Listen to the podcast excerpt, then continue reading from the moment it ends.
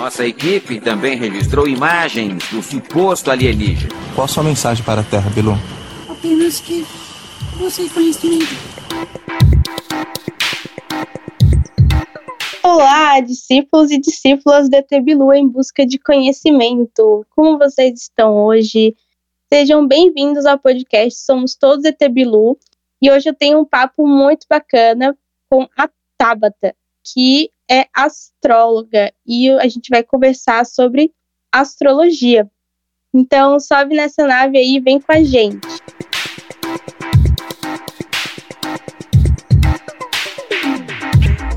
Então, gente, é como de praxe, né? Antes de entrar no tema, a gente vai conhecer um pouco mais sobre a convidada.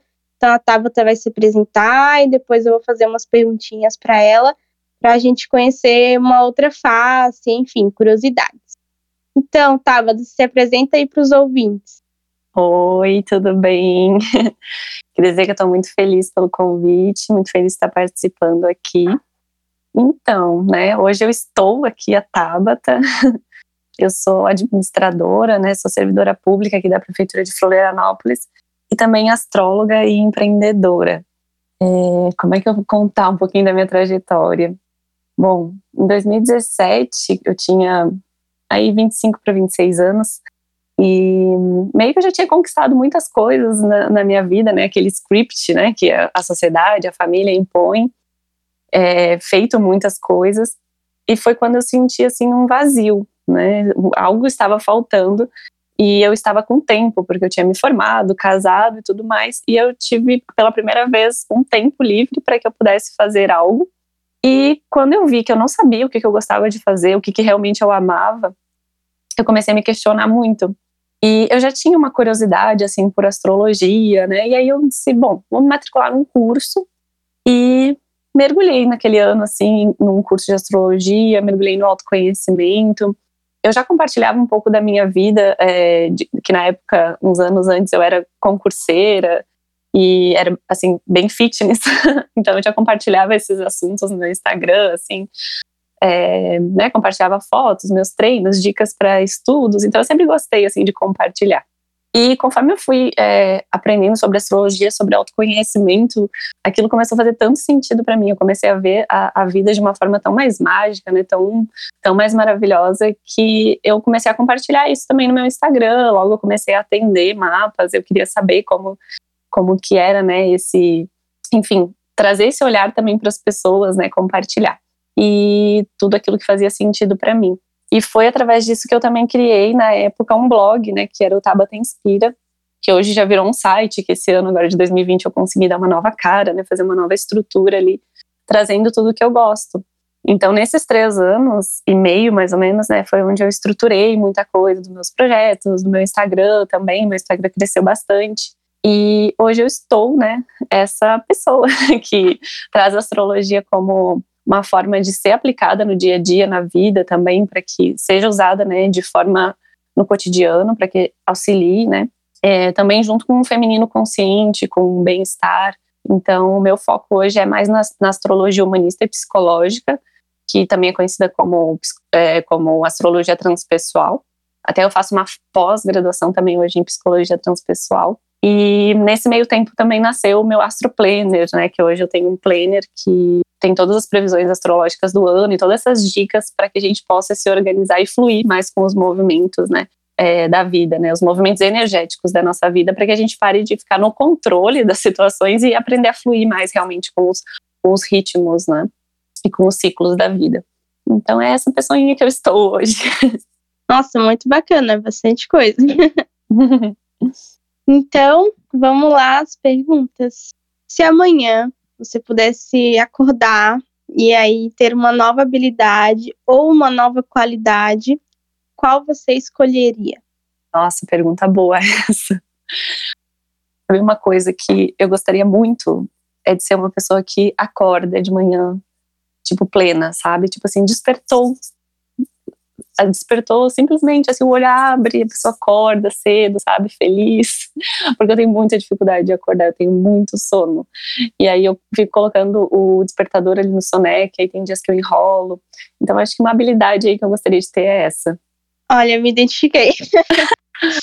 Eu também sou uma pessoa que ama dormir, então é bem difícil pra gente isso. Uhum. tá. Qual o melhor e o pior conselho que você já recebeu? Nossa, o melhor. Melhor conselho eu recebi de uma amiga uma vez, acho que foi até em 2017, quando eu comecei a estudar astrologia e eu pensava, nossa, eu vou precisar estudar 50 anos para conseguir fazer um mapa astral, para conseguir ajudar alguém, né, a olhar o seu mapa. E uma amiga minha me disse assim, Tabata, é, a pessoa que precisar do que tu sabe nesse momento vai chegar até ti.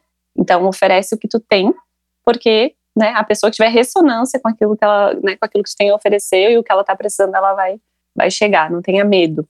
E aquilo fez uma virada de chave em mim na época, sabe? E é uma coisa que eu levei para a vida e eu trago até hoje, assim, no sentido.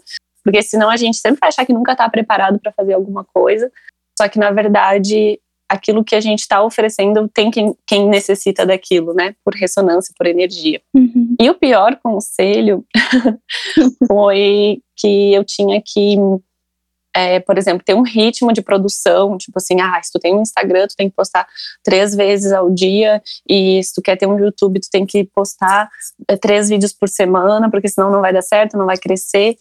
Por quê? Porque isso acontece principalmente com nós mulheres, que a gente não tem o mesmo ritmo todas as semanas, né? A gente passa por quatro semanas diferentes num mês. E não adianta eu querer numa, numa semana ali onde eu tô, né, super criativa e produtiva fazer tudo isso e na outra semana que eu tô de TPM, que eu tô triste por alguma coisa, querer fazer a mesma coisa, porque eu não tô fazendo aquilo de verdade, de coração e, e entregue. Então, esse foi um pior conselho, porque na época me fez, me gerou muita ansiedade e, e, e cobrança, sabe, interna, assim. Então, acho que esse não é um bom conselho. Sim, inclusive eu acho que é algo que faz as pessoas até desistirem, né? Desestimula, desmotiva, de se quer começar o projeto, que já fica pensando, meu Deus, vou ter que entregar.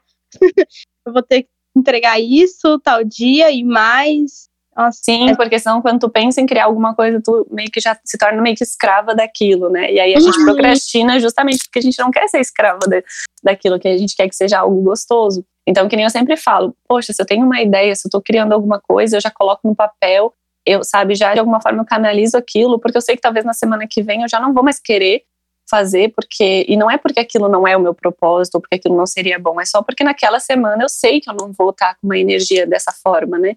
Então eu posso produzir quando eu tô com vontade e não produzir quando eu não estou com vontade. E vida que segue, sabe? Eu acho que esse que é o, o ritmo e o flow da vida. Uhum. E tem dado muito certo, né? Tipo, eu vejo que o teu Instagram ele é bem bom, tipo, tem bastante conteúdo, então acho que é isso, assim, tipo, não precisa, não é uma receita de bolo, né? Não é uma regra. Não é.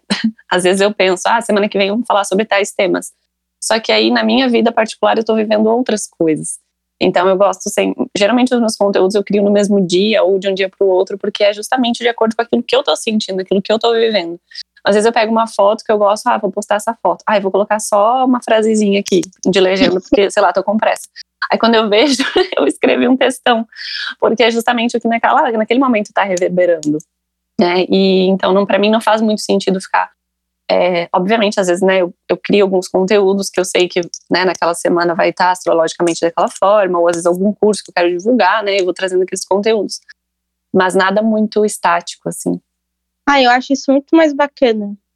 Realmente, tipo, quando tu tu leva o teu momento para a rede, né? Eu acho que, inclusive, é isso que faz as pessoas é, gostarem mais do teu trabalho, se identificarem, seguirem, continuarem acompanhando, enfim.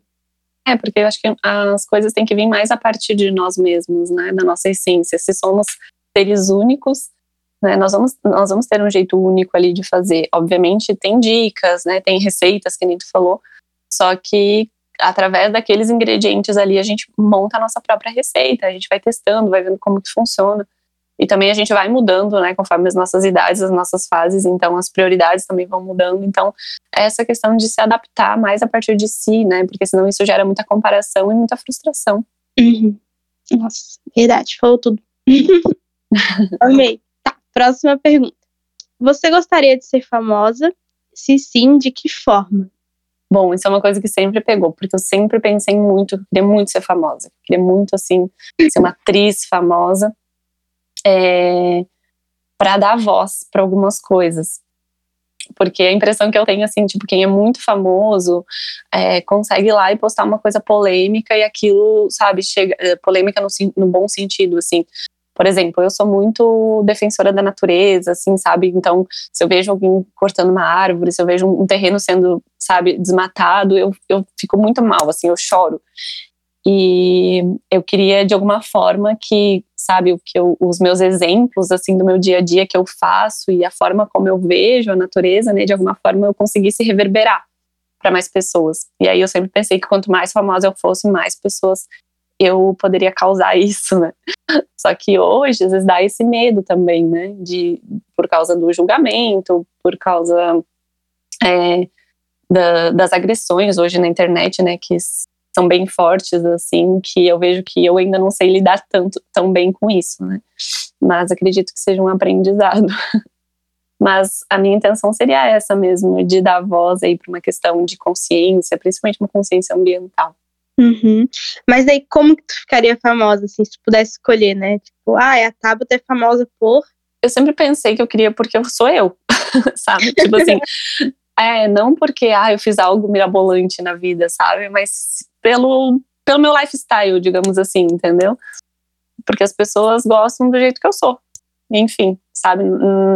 Não que, tipo, eu me forçasse a ser algo, porque às vezes eu vejo, tipo, como isso é cansativo, sabe? Até por que, que eu criei na época Tabata Inspira? Porque eu pensava, eu não vou criar algo relacionado à astrologia, porque vai que daqui cinco anos eu não queira mais ser é, atender, né? Enfim, eu vou sempre usar astrologia na minha vida, mas talvez eu não queira ficar compartilhando, porque astrologia também demanda estudo, é, demanda tempo para fazer os posts, né? Demanda às vezes perguntas que as pessoas mandam, demanda responder, então assim demanda toda uma energia que vai além daquilo que eu faço, né? E uma coisa diferente é tu compartilhar aquilo que tu já tá fazendo no teu dia a dia, que é a tua vida, né? Ou seja, viver o real e compartilhar no, no virtual e não ao contrário, né? Uhum. Então, eu sempre pensei dessa forma, assim. Então, acho que a forma seria, seria essa. bacana, bacana. Engraçado, tava falando, não sei por que veio na minha mente a Gisele Bündchen. Porque ela é muito assim, né? Tipo, de defender a natureza e tal, ela fala muito sobre isso, então, né, ela tem essa, essa imagem, assim, ela é famosa e todo mundo escuta ela por conta disso, né, tu viu aquela questão do aniversário de 40 anos, que ela queria plantar 40 mil árvores e ela conseguiu, tipo, mais de 200 mil árvores. Eu achei Uau. aquilo sensacional. Sim, sim, ela é uma referência, assim, nesse sentido mesmo que eu, que eu penso, assim. Obviamente que ela ficou por causa, é, ficou famosa por causa da moda, né, da, enfim, uhum. do desfile, mas eu acho que isso reverberou muito mais por essa, pela pessoa que ela é, né, do que em si, porque no fim ela nunca foi esquecida mesmo depois disso, né, e ela usa essa rede social dela, enfim, para passar as coisas de forma leve e causar alguma, é, ser um exemplo, né, de vida, assim. Uhum. Sim, ai, adoro ela. Sim. Então, pergunta diferentona, assim. O que você se interessa que a maior parte das pessoas não conhece? Então, tem uma coisa que eu gosto muito de estudar, que eu ainda quero me aprofundar mais, assim, que é sobre sexualidade, sobre tantra, sobre essa energia feminina. É, eu já tive um blog também de, de sexo, assim, que eu escrevia junto com uma amiga, que a gente escrevia histórias eróticas e a gente também escrevia é, histórias que as pessoas contavam até engraçadas, sabe? de as pessoas mandavam e-mail pra gente contando uma história, era anônima, né? E a gente, às vezes, a gente contava aquela história no blog. A gente arrumava o texto, né, da pessoa e tal. E a gente criava também textos sobre isso. Então, histórias engraçadas de, de é, como é que eu vou dizer, ah, de uma história, tipo, que a pessoa foi no motel e aí, é, sei lá, tava lá na, na, relação sexual, o cara tirou a dentadura e tinha um feijão, sabe? Umas coisas assim, nesse uhum. sentido. E aí, na época, a gente falava muito sobre essa parte da mulher, né? Que ainda hoje é um tabu muito grande, né? Do, do prazer da mulher, de ela tá sempre muito voltada só pra é, dar o prazer, e, enfim, hoje está cada vez aparecendo mais, né, essas questões aí do, é, do patriarcado, né, dessa questão de a mulher estar tá sempre inferior e, enfim, em, em, a gente vê essas realidades aí bastante também do estupro, né, entre outras coisas. Então isso é uma coisa que eu gosto muito e que eu ainda tenho vontade assim de me especializar e de também trabalhar com isso junto com astrologia, às vezes de linkar também ali dentro do mapa astral, é, onde está ali as dores, né, dessa pessoa, desse feminino reprimido e tudo mais. Gente, chocada. Não esperava por essa. Passada, quem vê o teu Instagram Sim. jamais iria. É, eu até falei com essa minha amiga, porque na época a gente parou de escrever porque ela é, teve câncer, né? Câncer de mama e tal, bem novinha, assim. Ela já tinha um filho, daí ela quis ter outro filho. Então a gente meio que parou na época por causa de escrever por causa dessas coisas. E na época, tipo, acho que foi isso foi em 2015, 2014, é, nem tinha é, Instagram assim na época, tipo, ninguém usava muito e também não tinha né, toda a tecnologia que tem hoje, assim, então a gente tinha um blog super simples, e ainda falei para ela esses tempos, né, a gente tá meio que querendo retornar com o blog, é, fazer uma página nova e tal, aí a gente tá pensando. Gente, olha, adorei. É, vou adorar seguir, ler, porque assim, acho que é um assunto que, que muita gente gosta, né? Essa questão de pegar uma, uma história real, fazer uma crônica em cima, ainda mais tem a ver com sexualidade, com, com histórias de verdade que dão certo e dão errado, as coisas engraçadas, tipo, é, a galera gosta bastante. né? Uhum. Né, na época a gente tinha muito acesso e a gente recebia e-mail também, era muito bacana, assim, tipo, alguns feedbacks, e é, gostava bastante, é uma coisa que eu tenho vontade de, de fazer mais. Legal, gostei. Então, a última pergunta é por que você decidiu fazer o trabalho que faz agora? Hum, boa pergunta. Eu pensei muito nesse sentido, porque eu sempre, eu sempre na, na minha vida toda, eu sempre pensei assim, tipo, essa vida é para ela ser boa, entendeu? Nossa vida é pra gente fazer as coisas que a gente quer. E não vou deixar de ficar fazendo alguma coisa, né? Com 22 anos eu peguei e saí da minha cidade e falei, não, tipo, se eu quero um dia, se eu quero morar em Florianópolis, eu tenho que ir, né? Quando que eu vou, vou ficar agora a vida toda esperando o momento certo? Não dá, tem que ir, tem que se jogar, tem que tentar. E nesses anos todos aqui, né, tudo que eu vivi, daí quando eu comecei também a olhar para astrologia, olhar para minha volta, é, me conectar mais com a natureza, eu pensei, tipo, a vida é muito mágica, sabe? As pessoas precisam olhar para isso também, sabe? Aquela vontade de, tipo, tu não quer estar sozinha no rolê, vem todo mundo comigo, por favor, vejam o que eu estou vendo. Então, me veio muito isso, porque eu queria, de alguma forma, é, expandir a consciência das pessoas também, no, no, de uma forma leve, né? De uma forma amorosa. Não queria aquilo só para mim. Então, eu sempre tive essa coisa do compartilhar muito forte, assim é, de incentivar, de ajudar, é, mas nunca forcei também, assim, foi sempre uma coisa meio que leve. Então eu compartilho, né? Quem quiser ler, quem quiser ver, quem quiser de alguma forma mergulhar naquilo também. E eu vejo as mudanças que isso trouxe na minha vida, né? Todos os, os desenrolares que aconteceram nesses anos. E aí eu também quero que as pessoas de alguma forma, né, se beneficiem disso também. Bacana. E teve algum momento, assim, que você ficou meio que na dúvida, ah, eu vou pela astrologia ou eu vou por outra coisa? Tipo, sempre, né, quando surgiu a ideia, foi astrologia, porque era o que te, te chamava, assim, né, na época. Uhum. Não, eu fiquei sempre com muita dúvida. Mais pela questão de que a astrologia é, é muito mental, sabe? Tipo assim, é, é cansativo às vezes, sabe? Tu, é, o próprio estudo, o ler um mapa é, é, é, cansativo mentalmente, ainda mais no início, quando a gente ainda não, não agregou tudo, assim, de forma do tipo, né, quando tu olha para o mapa e já bate o olho em tudo, assim, já sabe tudo. Isso eu acredito que ainda vá, sabe, para uma pessoa chegar, assim, nesse nível, pelo menos uns 20 anos de prática mesmo, sabe? Uhum. Então ainda preciso recorrer muito a livros, né, a, a conhecimentos, porque também não quero usar a astrologia de forma banal e de forma determinista, né, como algumas pessoas usam. Então, porque eu recebo também muita gente, né? Ai, olha só, um dia um astrólogo me falou isso, isso, isso. E aí a pessoa cristalizou aquilo, sabe? Criou uma crença sobre aquilo. Então, eu também não quero, sabe, é, que, que aconteça isso. Então, na época eu pensei muito, eu também gostava é, do marketing digital, né? De, de fazer outras coisas. Sempre gostei também de. É, enfim, já pensei em fazer muitas coisas. Mas, é, e eu faço, né, muitas coisas hoje, mas assim, o, eu, como é que eu falo? Eu falo que a astrologia ela é a porta de entrada, sabe, para um universo que existe todo dentro daquilo. Porque para um, uma pessoa também ser um bom astrólogo, ele não precisa, ele não, não tem como ser, saber só astrologia, sabe? Porque um mapa vai trazer várias coisas, vai trazer coisas ali do sistema familiar da pessoa, vai trazer coisas relacionadas à saúde, a bem-estar. Então, a gente precisa ter esse outro aporte de não, não só técnicas, né, mas pelo menos um conhecimento mais amplo sobre aquilo. Nossa, isso que tu falou do mapa é verdade. Eu tava pesquisando para fazer a pauta, daí, de vez em quando, apareciam umas fotos de mapa assim, olhava, meu Deus, eu não entendi nada, eu não sei o que nada disso significa. Pra mim é só um monte de desenho. Uhum. Parece ser bem difícil, né? Requer realmente muito estudo. Sim. Ainda mais que falou assim, ah, envolve cálculos matemáticos. Aí eu fiquei, hum, cálculos matemáticos. Nunca foi minha área. Uhum. É, hoje até é que antes de surgir a internet, né, antes de no, da década de 90 ali, ah, os astrólogos calculavam o mapa todo à mão. Então, assim, por isso que antigamente era muito menos acessível, porque era muito mais caro, porque um astrólogo às vezes levava um mês inteiro para calcular, montar um mapa e interpretar, né? Então hoje tu bota ali no, na internet, num sistema, em um segundo ele te dá os cálculos todos prontos e inclusive todas as previsões de quando tu quiser saber, né? O que, que vai acontecer daqui 50 anos tu sabe.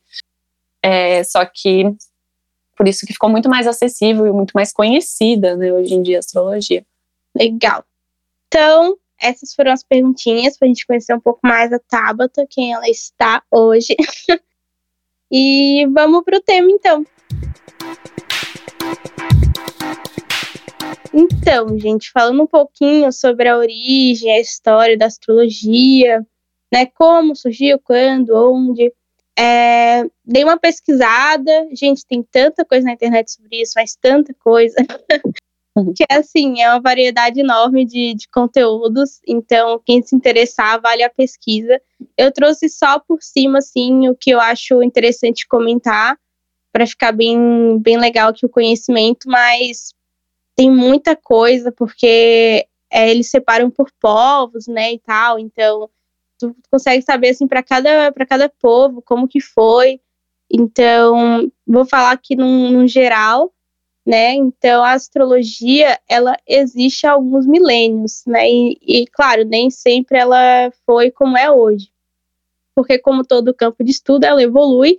O seu uso também teve objetivos diferentes para cada época. Então, se ela evolui, ela vai mudando, assim, né, de acordo com a necessidade das pessoas que estão utilizando. Então, o que é astrologia? Astrologia vem do grego astro, que é estrelas, e logos, que é palavra. Ou seja, é a mensagem que as estrelas passam para nós. Então, durante muito tempo, é, a astrologia e a astronomia, que fala de estrelas e tal, elas eram conceitos que vinham juntos, né? Então, quem estudava um também manjava do outro. Então, um exemplo é o Johannes Kepler, que ele é o descobridor das leis que regem a mecânica dos planetas, é um, um feito astronômico gigantesco, e ele ganhava vida fazendo mapa astral lá no século XVI. Então, isso não só para ele, né, mas para outros que estudavam a astronomia também. Uhum. Uma curiosidade é que a astronomia veio da astrologia. Né? Uhum. Né? Porque acontece? A astrologia é a observação do céu né? E como que isso impactava a vida. Então, o que, que as pessoas faziam primeiro, né? Primeiro elas observavam o céu. Né? A gente pensa em povos aí antigos, né? Que viviam é, isolados, né? E eles observavam esse céu. E a partir disso eles começaram a ficar curiosos do que, que tinha lá, né? E aí surgiu a astronomia, e por isso que os astrônomos eram astrólogos, né, naquela época. Sim, mas aí, né, desde o final do século XVII que eles foram tomando caminhos separados. Então, hoje a astronomia, a gente sabe, é considerada ciência, é a ciência que estuda o universo com base em regras matemáticas, e ela não aceita a ideia de que os planetas é, tenham relação com a nossa vida, que é justamente o contrário da astrologia. a astrologia teria surgido na Mesopotâmia, porque ali tanto os caldeus como os sumérios, que são os povos que viveram nessa região no período ali antes de Cristo, é, vem deles, né? Pelo que constam aqui os estudos, foram esses povos e eles estavam ali naquela região. É, eles viviam em planícies, então era uma região muito bacana para observar o céu, né? Permitia uma observação bem perfeita, assim. Então, a primeira noção de zodíaco vem deles, que observaram que a Lua e o Sol atravessavam sempre as mesmas constelações inseridas em uma faixa do céu. e daí eles chamavam de caminho de Anu, que era um deus deles. Então, isso tudo os caldeus, né? E após né, essa atuação dos caldeus, a astrologia ela passou um tempinho aí sem grandes modificações. Mas antes mesmo de existir a astrologia como termo e definição, as pessoas elas buscavam explicações para os fenômenos no céu, né, como a Tabata falou. Então, antes de a gente chamar de astrologia, aquilo já existia. Né? Então, é, tem descobertas de inscrições ósseas do período glacial, por exemplo, que demonstrava uh, o conhecimento sobre as fases da Lua. Né? Há cerca de 32 mil anos, a humanidade já observava as fases da Lua e registrava isso. É, e também ali na Índia tem alguns lugares com mais de 23 mil anos que foram encontrados fragmentos de ossos com marcas também que falava de, de planetas. Enfim, né, 4.200 anos antes de Cristo, os egípcios produziam cartas estelares. Então, né, isso já existia de várias formas entre vários povos. Só que a astrologia, como a gente conhece, assim, né, que é uma ciência cósmica, ela surgiu inicialmente ali na Suméria. Então, esse, esse povo, ele trabalhava muito com agricultura e eles queriam entender a periodicidade dos fenômenos naturais. Então, foi assim que esse foi o que impulsionou eles a observarem, né? Então, as previsões, eles faziam previsões como guia para a agricultura, por exemplo, saber se o rio, o rio ia estar tá cheio se ia estar tá baixo, é, enfim, fenômenos naturais, tipo, quem sabe até catástrofes né, decorrentes da ação humana como guerras, eles usavam as previsões para entender se ia acontecer alguma coisa ou qual era o momento é ideal para fazer alguma coisa, né, para então puxar uma guerra, enfim. E os sumérios, eles também é, inventaram o sistema sexagesimal, que facilitou as operações matemáticas, que eram muito complicadas com relação à astronomia, e esse sistema foi exportado para toda a antiguidade, então os egípcios adotaram esse sistema para fazer ainda melhor essas correlações arquitetônicas e celestiais. Então, logo todo esse conhecimento foi vazado, né, para os vizinhos, para os povos vizinhos. Quem primeiro ali começou foi os egípcios e os gregos, depois foram persas, mas ali volta do século IV a.C., teve ali as, as conquistas de Alexandre o Grande, é, e todo aquele desenrolar de toda a situação acabou transformando tudo num, num conhecimento único, né? Então, um bloco único de território se formou onde o saber foi padronizado. Então, juntaram as terras, o saber foi padronizado, o que facilitou o troca, troca cultural e científico. Então, aí que avançou mais ainda mesmo a astrologia. E ela sempre influenciou, né? É, e ali, depois desse momento, ela passou a influenciar muito a questão dos indivíduos. Então, as pessoas passaram a se dedicar muito, né? A estudar e os cálculos foram ficando cada vez mais precisos. Daí é um exemplo que um dos mapas astrológicos mais antigos que existem é o do rei Sargão I da Babilônia, né, que foi de 2350 a.C., que mostra o estudo astrológico dele, através da noção de mapa astral e tal. Então, esses conhecimentos, eles foram ali para a Grécia, né? Acho que muitos já devem reconhecer esse nome aqui, que é o Cláudio Ptolomeu. Ele escreveu o Tetrabiblos, que é considerada a Bíblia da astrologia ocidental, que é uma coletânea de quatro livros sobre como interpretar cada um dos planetas, e a partir daí traçar o mapa astral, calcular longevidade, é, e ele expôs toda a prática como era conhecida. Então, ele falava que julgar os homens e temperamentos dos homens por meio da qualidade do céu. É, é, era isso que a astrologia é, possibilitava, né? Então, ele também falou que a previsão astrológica é, fortalece o espírito de modo que a espera das coisas futuras se passa como se estas já estivessem presentes.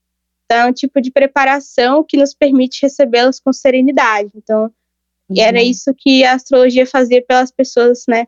E faz até hoje, né? Uhum. Sim. Então, ali na Roma, a astrologia também é, era bem recebida pela nobreza. O imperador Adriano, por exemplo, ele não tomava uma decisão sem antes consultar o astrólogo.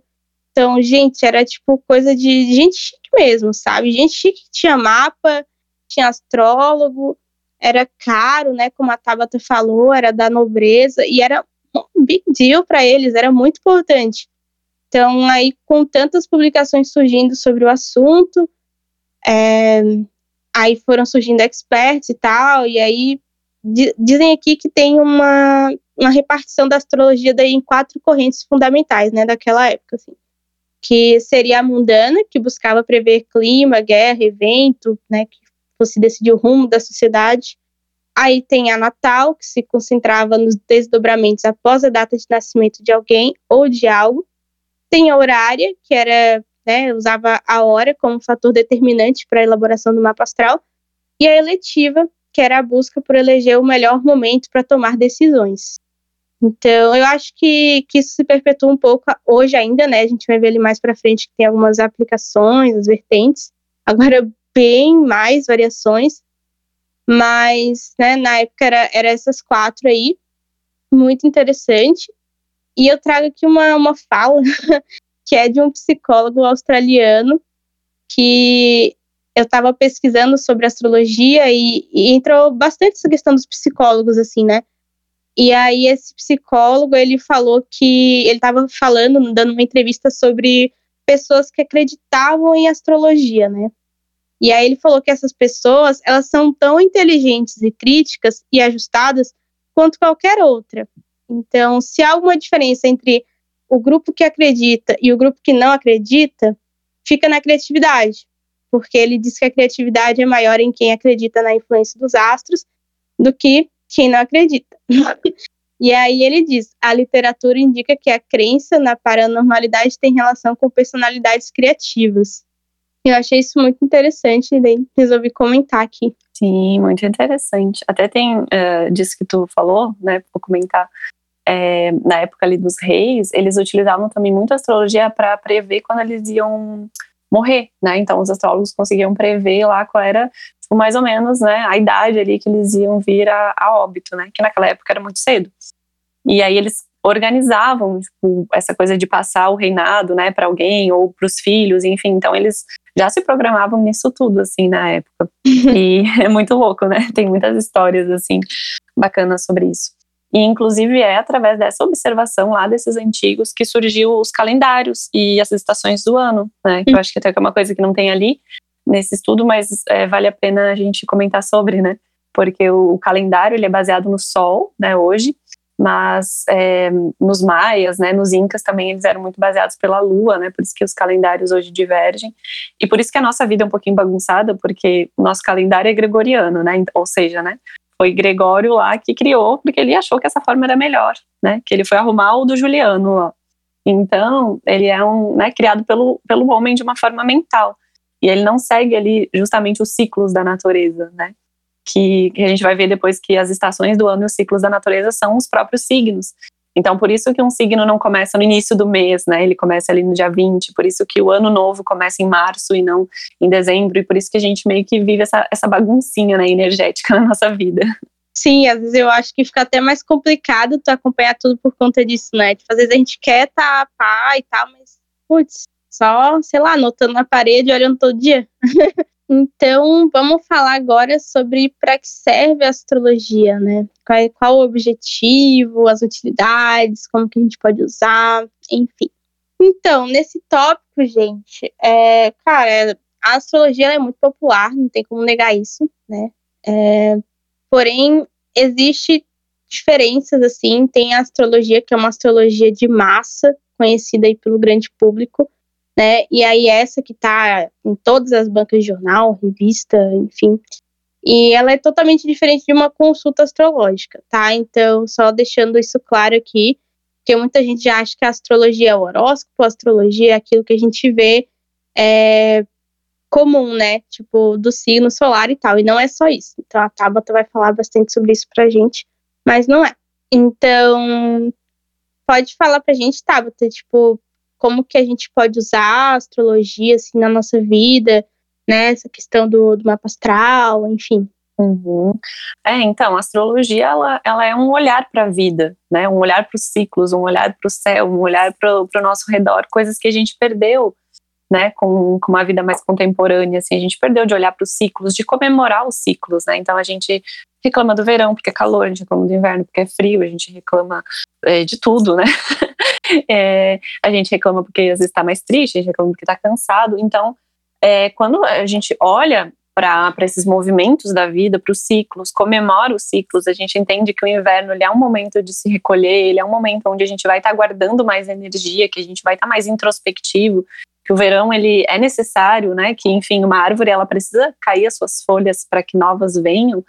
Quando a gente olha para isso, é olhar para astrologia sabe? Não é nada é, tão mirabolante. Quando a gente olha que o Sol, nossa, o Sol ele se põe uma época aqui, né, na frente, daqui a pouco ele está se pondo mais para o lado, é porque existe um movimento. Nossa, a hora a Lua tá toda redonda, né, brilhante, só que ela fica ali só alguns dias, daqui a pouco ela já está lá do outro lado, só com uma luzinha, né, um pouco de luz. Então, assim, os antigos, né, até as nossas avós, eu acho, a minha avó sabe muito, né, disso e, e de ervas e de plantas e e de lua, e quando que é bom plantar, e quando que é bom cortar cabelo, e quando que é bom isso. e a gente acabou meio que é, com a nossa história, né, é, de vida ali, da, né, a partir da década de 70, 80, onde ficou muito mais forte a questão industrial e, e, e grandes massas e grandes cidades, né, a gente acabou indo para tudo que é mais prático, né, para tudo que é mais pronto, e aí agora, acho que né, na década aqui de 2000, a gente já está meio que sentindo esse chamado para voltar para o natural, né? E 2020, então, muito mais, né? Chamando a gente assim, né? O que, que é normal, né? O que, que é normal para vocês? Então, acho que é esse convite a voltar para o natural, e o natural é justamente olhar esses movimentos e entender os ciclos, né? Entender a própria natureza que hora contrai, hora expande, hora é abundante, hora é mais, hum, mais seca, hora os dias são mais longos, hora as noites são mais longas, e cada cada momento tem a sua importância, né? E isso na nossa própria vida também, né? Tem horas que a gente vai estar tá mais produtivo, ganhando mais dinheiro, tem momentos que a gente precisa ficar mais introspectivo, mais criativo, né? Fazer a parte é, é, mais interna ali, tem que morrer certas coisas e nascer outras. Então, eu acho que olhar para a astrologia é isso, e é isso que a astrologia pode nos auxiliar, né? A olhar para a vida de uma forma um pouco mais leve, um pouco mais diferente, e entender cada ciclo e realmente estar presente na vida. E se conhecer, né? Porque daí o mapa astral pessoal ali vai trazer esse autoconhecimento e um e olhar para esses movimentos também é entender de que a nossa história, que 2020 é só um pontinho, né? No meio de toda essa história, de toda essa evolução do mundo, então, principalmente a astrologia mundial, né, que é entender os ciclos é, grandes, né? Então, catástrofes, a questão ecológica, ambiental, é, os governos, né? Quedas de poder, guerras e tudo mais, entendendo que tudo isso faz parte da nossa história, sabe? E que faz parte da nossa evolução. E que nós, como seres conscientes, temos que né, agir da forma como a gente gostaria. Então, assim, a astrologia ela não, não determina um futuro, sabe? Ela fala que, olha, o futuro, estou prevendo que é esse. Se você quer mudar esse futuro, você precisa mudar o seu presente, né? Não, não, não tem isso do tipo, ah, o teu destino é, sei lá, ficar doente, ficar com ter, sei lá, problema do coração. Ó, tu tem essa tendência que pode ser que tu tenha algum, venha a ter alguma coisa tipo no coração. Então, o que, que tu vai fazer hoje para que tu não tenha isso, né? Tu vai fazer exercício físico, tu vai comer bem, tu vai te cuidar e aí tu tá mudando esse futuro. Uhum. Então, por isso que a astrologia ela não vem para cristalizar, ela mostra uma tendência, ou seja, né, ela, ela por exemplo, ela, que que, por que, que, que as previsões astrológicas? Ela fala, olha, em 1800, quando esse planeta encontrou com esse, aconteceu X coisas. Ah, 50 anos depois, quando eles tiveram esse mesmo encontro, num signo de terra aconteceu a mesma coisa. Agora, em 2020, já estava sendo previsto que ia ter um acontecimento que provavelmente teria a ver com, com as mesmas coisas que aconteceram. Só que como a nossa sociedade ela evolui, não vai ser na mesma, tipo, o mesmo tópico, mas é a mesma questão, né? Então, é isso que a astrologia faz. E aí, como isso estava sendo previsto, se a gente não mudou antes, né, isso provavelmente vem a acontecer. Então, ela nunca dá um, um futuro pronto. Hum. E olhar para astrologia é isso, né? É olhar para o macro, eu acho, da vida e entender que nós somos uma estrelinha dentro desse todo, super importante. E é isso, essa magia. Muito legal, né? Acho muito importante a gente falar aqui, como tu falou, que é, são tendências e possibilidades, né? Então, claro, uma pessoa é o mapa astral dela ali, mas, gente, o livre-arbítrio está aí, né? Então, você escolhe o que você vai fazer com a sua vida. Se você quer utilizar aquilo para evoluir, ou né, usar aquele conhecimento, aquele autoconhecimento para tomar melhores decisões, seguir por melhores caminhos, vai tudo de você. Sim, até porque tem gente que usa o mapa para se vitimizar ou usar como desculpa, né? Ah, eu tenho uma dificuldade, eu tenho uma dificuldade nesse campo aqui, então, coitadinha de mim, eu vou ser sempre assim e esse é meu defeito, né? E tem gente que não, que sabe que onde está o, o maior desafio também está o maior potencial da pessoa, né? Se eu olhar no meu mapa, o meu desafio está na casa da comunicação. E o que, que eu faço hoje? Eu trabalho com comunicação. Então, isso é algo que é um desafio para mim? É, mas justamente foi nisso que eu, me, que eu fui treinando e que e cada vez eu treino mais para justamente é, melhorar nisso, né? Nesse que é o meu, o meu medo, digamos assim. Uhum. Nossa, é verdade. É, pessoas e pessoas, né? Mas... Uhum. E, e aí tem até uma frase em latim bem famosa que ela fala que os astros inclinam, mas não determinam. Então, Uhum. caso você vá para uma consulta ou já tenha ido, né, saiba disso, que é, são inclinações, mas quem determina as coisas é você, né? Então, se você quer aquilo, faça acontecer. Se você não quer aquilo, faça algo diferente para aquilo não acontecer. Mas é isso, né? A astrologia ela tá aí para levar ah, o indivíduo para o autoconhecimento, então para desenvolver potenciais, tendências, corrigir aspectos negativos que atrapalhem o seu desenvolvimento, seja assim medos, fobias, problemas com relacionamentos ou profissional, né? Também vocação, é, toda essa questão de auxílio na carreira e ser um ser humano melhor, acho que mais pleno, mais feliz, isso tudo vem do autoconhecimento, né? A partir do momento que tu, tu sabe o que, que te faz feliz, o que, que te faz é, se sentir pleno e, e satisfeito, aí você se torna uma pessoa mais evoluída, né? Então você consegue aproveitar melhor os momentos, você consegue é, se resguardar de, de possíveis problemas, de dificuldades, então você consegue lidar com isso, passar os períodos difíceis, né? Porque, cara, se tu conhece como tu é em cada situação, as tuas inclinações, enfim, tipo, né, até li por aqui que falava que até quando fazer determinada coisa, a astrologia pode te auxiliar, né? Tipo, como e quando fazer isso ou aquilo, que horas. Uhum. Então, são várias as utilidades, né? Uma ferramenta bem completa, quando estudada de forma séria. E o foco é pelo que eu entendi aqui, é, é mais o mapa astral mesmo, né? Que permite tudo isso.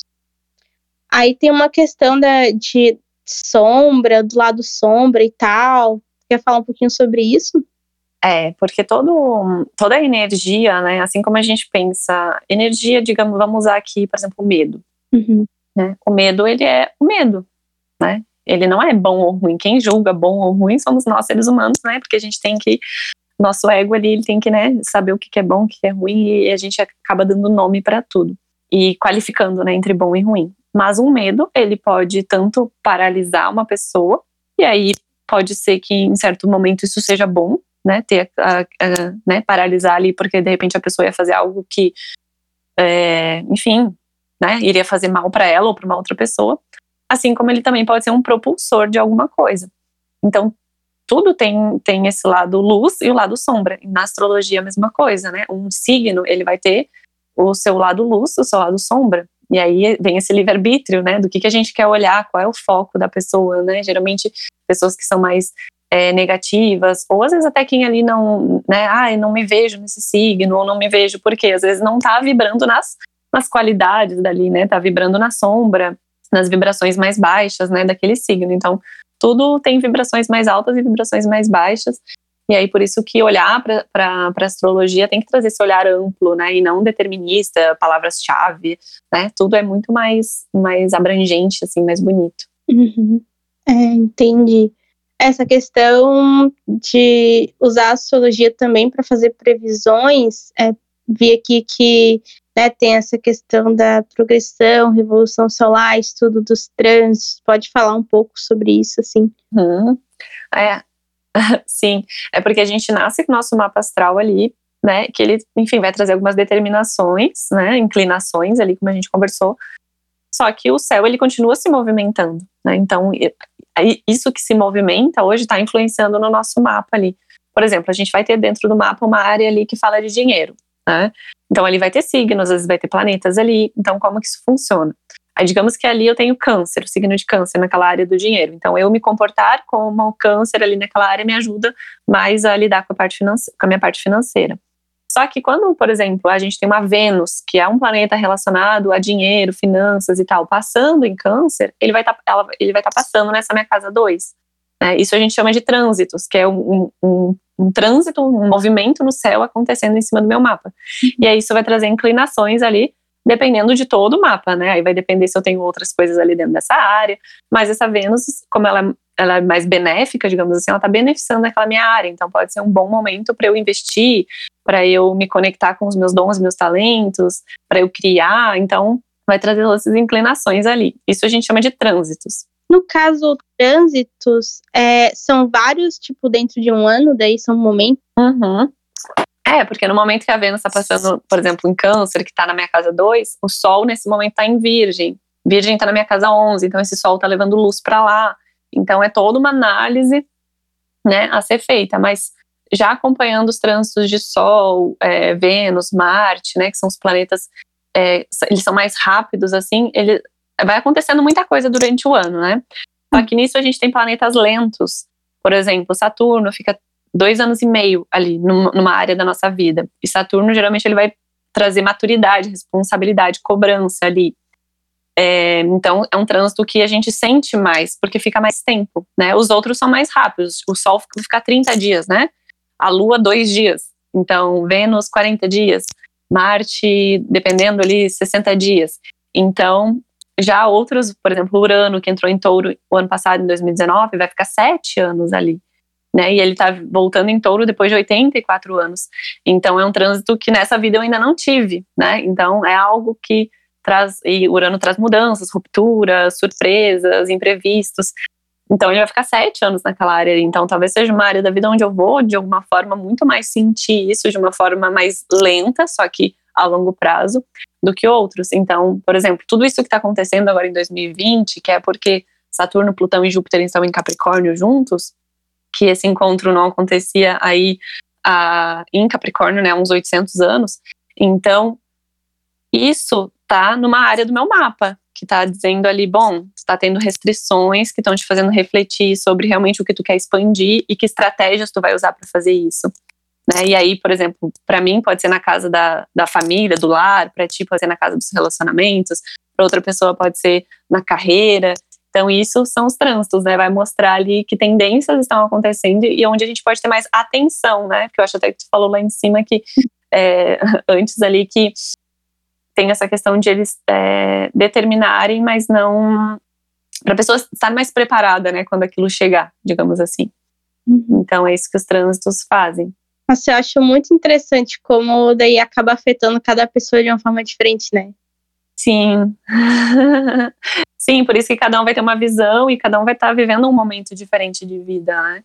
Por exemplo, para algumas pessoas a pandemia está super tranquilo, né? A pessoa até está ganhando mais dinheiro, a pessoa está tendo mais tempo, né? Enfim, tem gente que está feliz e tem gente que não, que já está passando por um período de restrição. Só que isso não, não, é, não é uma culpa de algo que está externo, né? Tem, a gente tem que entender que isso faz parte do movimento ali da nossa vida, que a nossa, o nosso espírito ele é eterno, né? E a gente está tá vivendo uma vida finita, onde é, tem aprendizados aqui, né? E eu acho que olhar dessa forma para as coisas traz mais leveza, né? Para a vida e, enfim, para os movimentos ali. Uhum e aquela questão da progressão e da revolução solar. Uhum. É, a progressão, então, ela vai. É, é um movimento que o nosso, o nosso próprio mapa natal faz. De, por exemplo, quando a gente nasceu, é, a gente vai ter os graus ali, por exemplo, cada signo tem 30 graus, né? Que são os 30 dias que o Sol anda ali. Então, se eu nasci, por exemplo, com o ascendente ali no grau 5, 25 anos depois, que é os 25 graus, esse ascendente ele progride para o próximo signo, que é Sagitário, no meu caso, né? Que eu tenho ascendente escorpião, então com 25 anos ele progrediu para Sagitário. E aí isso vai trazer algumas marcas na vida da pessoa nesse ano, digamos que isso acontece, e para os próximos 30 anos. A mesma coisa o Sol, o Sol ele vai progredir. Então, isso vai acontecer numa idade para cada pessoa. Então, também marcam é, acontecimentos na vida da pessoa, mudanças energéticas na vida da pessoa. E é isso, isso tu pode ir fazendo com todos os planetas, né? Então, tudo tem bastante análises ali para fazer. Mas no caso não é o seu ascendente que muda, é que ele recebe a influência de outro signo e daí, tipo, ele tem um novo aspecto daí que vai te afetar esse novo aspecto. Seria isso? Isso, isso mesmo. é, por exemplo, é, às vezes a pessoa, ela, por exemplo, eu tenho sol em Libra e meu sol com 26 anos progrediu para Escorpião. Então, até os, que foi justamente na época que eu comecei a estudar astrologia, né? E Escorpião é um signo que fala de, de coisas profundas, coisas é, esotéricas, né? coisas tabus, misticismo. Então, é, o meu, então, até os 25 eu era muito mais libriana, digamos assim, tipo, no sentido de ser mais sociável, de estar mais com os amigos, de estar na rua, de, sabe? Tipo assim, de estar mais. E aí, com 26, eu comecei, tipo, a voltar mais para dentro, a ir para autoconhecimento, a gostar mais de ficar em casa, me retirar um pouco mais, sabe? A ficar mais introspectiva. Então, mudou a minha energia de vida, né? É, de algumas coisas, mas não que eu tenha mudado, não que eu deixei de ser libriana, entendeu? Não sei se ficou claro. Foi, tipo, a gente é total metamorfose ambulante, sabe? E que bacana, né? Porque que chato seria se fosse sempre a mesma coisa. Com certeza. E aí a Revolução Solar, ele é um mapa que a gente faz todo ano, que é o é, Revolução Solar ou Retorno Solar é o nosso aniversário. Então, é quando. Porque o, nosso, o que, que é o nosso aniversário, né? Quando a gente nasceu, por exemplo, eu nasci no dia 27 de setembro de 89. Naquele dia, o Sol estava em Libra, por isso que eu falo que eu sou libriana, né? E aí ele estava no grau 4 aos 25 minutos e 36 segundos. Então, todo ano, quando o Sol ele, né, percorre, ele faz toda a volta, né, no céu e volta para esse mesmo Libra, grau 4, 26 minutos, 36 segundos, se dá o meu aniversário, né? Então, por isso que o nosso aniversário, ele não é no mesmo horário que a gente nasceu. Tipo, às vezes a gente comemora, né? Ah, eu nasci às 7h40, então meu aniversário é 7h40. Não. E é super comum cair um dia antes ou um dia depois do aniversário. Então, quem gosta de, tipo, ah, saber bem certinho, pode fazer na internet mesmo, né? Nos sites aí que fazem Revolução Solar, ele coloca lá sua data de nascimento, seus dados, a cidade onde tu vai estar no teu aniversário. E aí ele vai dar o horário lá. E nesse dia se forma um mapa, né? Nesse, nesse momento exato ali do aniversário se forma um mapa que é um, são tendências para o ano. Então vai mostrar ali que cara que vai ter aquele ano. Nem eu falo assim que a nossa vida é como se fosse um filme e cada revolução solar, digamos que é a. O trailer. A, isso, é, não, mas o, o enredo daquele ano, né? Que, que tipo, ah. que filme que vai ser aquele ano, assim, né? Que, que cena que vai acontecer. Então, a, a Revolução Solar, ela mostra isso. Ah, quais, vai, quais vão ser os desafios ali do ano, o que, que a vida tá pedindo para te olhar, qual é a oportunidade, que é onde o Sol vai estar tá ali. Lembra que eu falei que no mapa a gente tem 12 setores de vida. Então, cada retorno solar, esse sol vai estar levando luz para alguma área diferente da vida. Então, às vezes, a ênfase daquele ano é relacionamentos, a ênfase daquele ano é profissional, a ênfase é grupos, a ênfase é espiritualidade. Aí isso vai ver através, comparando o mapa natal junto com esse mapa aí de retorno solar, revolução solar. Então, esse é um mapa que geralmente é legal fazer todo ano, é legal fazer, tipo, o retorno solar com os trânsitos, para entender ali tendências que vão acontecer, né? É, dá para fazer também previsões ali. Ou às vezes a pessoa quer fazer algo, né? Ela quer se planejar para fazer alguma coisa, aí é bom juntar tudo, né? Mapa natal com revolução, com trânsitos, com progressão. E aí a gente consegue ver coisas aí, tendências que acontecem. Nossa, já quero, já quero fazer. Tipo. Não estava ligada nessas coisas agora. é, eu acho muito interessante, eu estava pesquisando, achei essa, essa citação aqui que se trazer, que tem um um psicólogo e historiador chamado Jeffrey Armstrong, que ele é um guru astrológico de empresas lá do Vale do Silício. E aí ele fala que o mapa astral de uma pessoa é a roupa de mergulho que ela recebe para mergulhar na vida. Uhum, e, ele descreve, né, muito legal.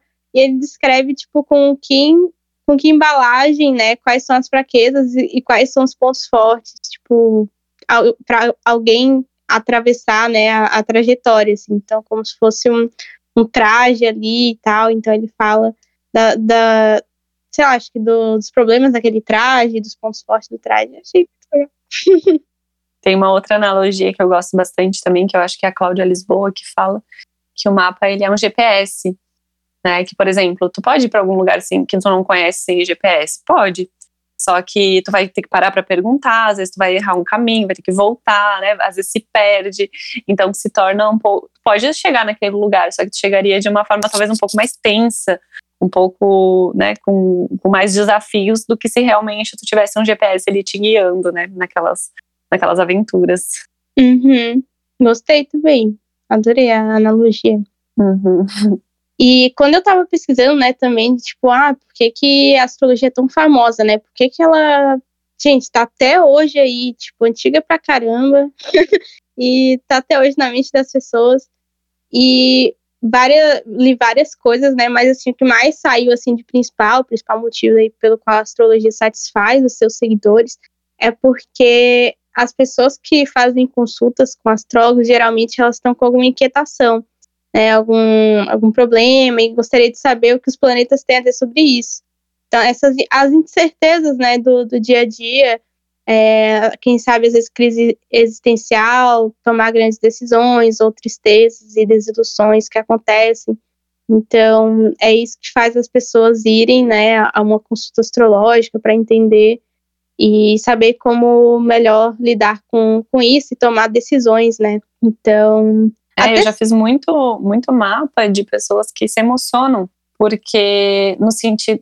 Antes de eu fazer o mapa, por exemplo, eu peço para a pessoa me enviar um áudio ou um vídeo contando um pouquinho dela, assim, alguma coisa simples só para me conectar com a energia dela.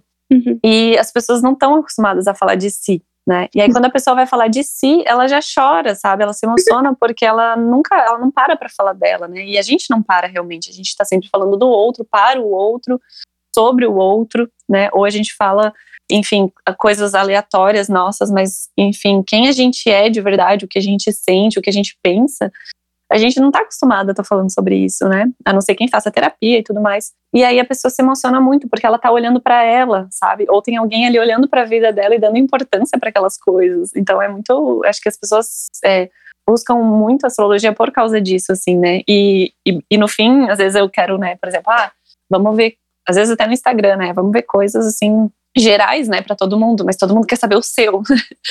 a pessoa quer ler do seu sim, a pessoa quer ler, saber o seu, né? Às vezes eu abro aquela caixinha de perguntas, as pessoas tipo, só mandam coisas tipo particulares. E, e porque tem essa coisa, né? Acho que de, de a gente se reconhecer como único ali de alguma forma, e aí eu acho que a astrologia encanta por causa disso.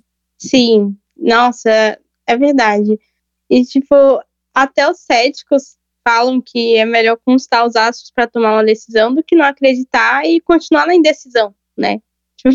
Ficar nessa, tipo, o que que eu faço? Consulta, então, se vai te ajudar. então, a astrologia, ela vira esse tipo, é um conforto emocional, né? Fornece ali pitacos, assim, dicas para inspirar uma autoavaliação.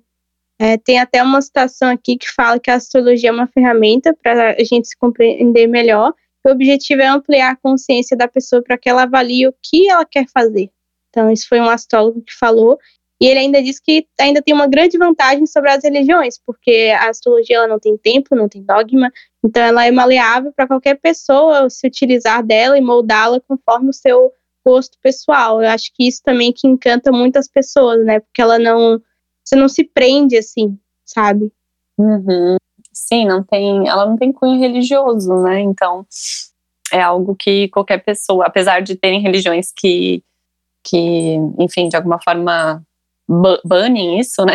tipo assim, sei lá, ver isso como algo muito esotérico, né? Ou muito. É, me fugiu a palavra, mas quando fica fazendo. É, Demonizam? É, mas quando também é superstição, né? Tipo assim, ah, as pessoas acham que é superstição, coisas assim, né? Que é adivinhação. então as pessoas às vezes confundem, né? Astrologia com adivinhação, com premonição, né? Coisas nesse sentido, assim. Então, na verdade, a astrologia nada mais é do que observar movimentos repetitivos e o que, que aquilo sempre acontece, né? Então, tu tem uma tendência ali aquilo acontecer e aí, de alguma forma, tu vai trazer mais consciência sobre aquilo e mudar ou não. Uhum.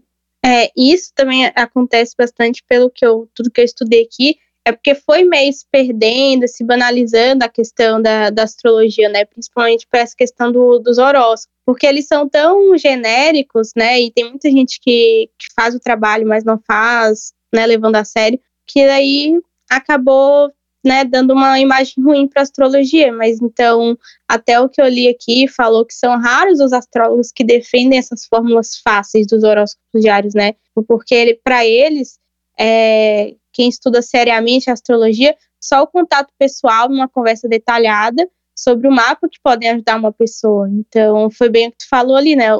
Para você ajudar ela, você tem que realmente conhecer, ter tido uma conversa, saber sobre ela. Então, e aí acho que a consulta astrológica ela vai muito por esse viés, né? De tipo, cara, a pessoa ela se sentiu acolhida e satisfeita, né, na consulta, sentiu que ajudou. Então o objetivo foi cumprido. Pelo menos é isso que, que eu vi aqui de, de que os astrólogos é isso que eles querem, né? Eles querem ajudar as pessoas e se ajudar, pouco importa o que, que a ciência tem a dizer, o que, que, o, que as religiões têm a dizer. Então, né? Então é para isso que ela serve, ela ajuda as pessoas a, a viverem suas vidas, né? Isso não é pouco. Sim, até porque não, é, tipo assim, tudo vai depender do astrólogo, né? Do tipo de visão que o astrólogo usa. Por exemplo, eu como eu sou uma pessoa é, que né, sou bastante ligada também com a espiritualidade, eu acabo trazendo isso junto, né, na, nos meus mapas e de entender que a gente é além do corpo físico, né? Que a gente tem, um, tem, tem que ter um cuidado ali espiritual e emocional junto, né? Não só é, imediatista, né? De ver a vida além, né? Disso aqui, dessa coisa do corpo. Então, cada, por isso que é importante também, né? Olhar para isso quando vai escolher aí uma consulta, né? Com um astrólogo, justamente a visão que essa pessoa tem, porque hum, não dá para ir marcar uma, uma consulta com alguém que nem, nem sabe como que a pessoa vê a vida, sabe? Como que a pessoa enxerga a vida, porque senão ela pode dizer coisas que tu vai tomar aquilo como uma verdade e às vezes até vai cocriar aquilo na tua vida, né? Porque aquilo que a gente acredita, a gente atrai. Então tem que ter bastante cuidado também. Pode até sair frustrada, né? Já que, tipo, se a visão for muito diferente, vai, vai falar, uhum. nossa, foi horrível, e vai sair falando mal pra todo mundo. tipo, nossa, Sim. é tudo assim como também tem de, de, por exemplo, às vezes tem pessoas que vêm me procurar que querem coisas prontas, querem respostas. E aí eu também, tipo assim, não, não é o, meu objetivo, entendeu? O meu objetivo é que a pessoa faça perguntas, que ela descubra, que ela experimente. Então, às vezes ela também pode se frustrar no sentido de que ela queria que eu dissesse algo, porque o que, que as pessoas buscam, né? Dependendo do nível de consciência ah, eu quero que ela me diga se vai ser bom eu tomar essa ou essa atitude. Ah, então se eu tomar, se ela diz que é bom eu tomar essa atitude e não der certo, eu tenho alguém, tipo, para culpar, entre aspas, né? Então tem que ter bastante cuidado com isso, né, também. É, que no fundo, eu acho que todo mundo sabe o que quer fazer, só que eles ficam procurando um aval para fazer. Uhum. com certeza. É que eu fiquei pensando nisso que é real, né? Até em consultas psicológicas, tipo, as pessoas elas vão atrás da resposta do que fazer, mas enfim, é só para validar aquilo que elas já querem fazer. Acho muito raro o caso da pessoa, né, receber, ah, vai pela situação B e, e realmente seguir aquilo que outra pessoa falou para ela. Tem que ter muita confiança, eu acho. É verdade. Então, falando um pouco sobre as aplicações, né, as vertentes da astrologia, gente, são várias, tá? Eu não sabia de tanta opção que tinha para usar astrologia e trouxe aqui algumas para vocês saberem assim por cima, né, o que é cada uma, até para na hora de buscar é, entender realmente o que, é que tu está procurando, porque é interessante você ir naquela linha de raciocínio ali para você, né, conseguir o que você quer e não sair frustrado.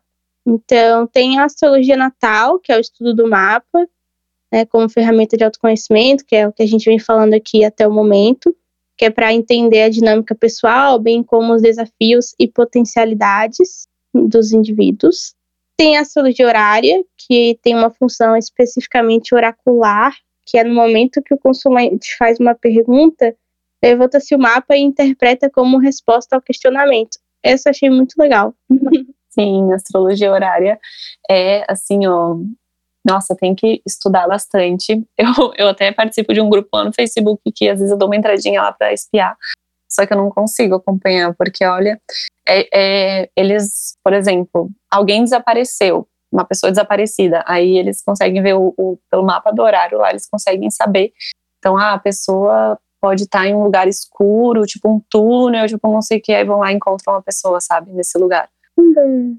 É, uma amiga minha também é, adotou um gatinho e o gatinho sumiu e ela começou a procurar por tudo, na casa, né, na rua, saiu e tal, e daí ela foi lá no grupo, perguntou, e aí eles falaram, é, tá perto de alguma coisa com livros, e aí o bichinho tava atrás de uma estante dormindo, assim, tipo um espaço que não tinha como caber, assim, porque o gato coube lá atrás daquela estante de livros.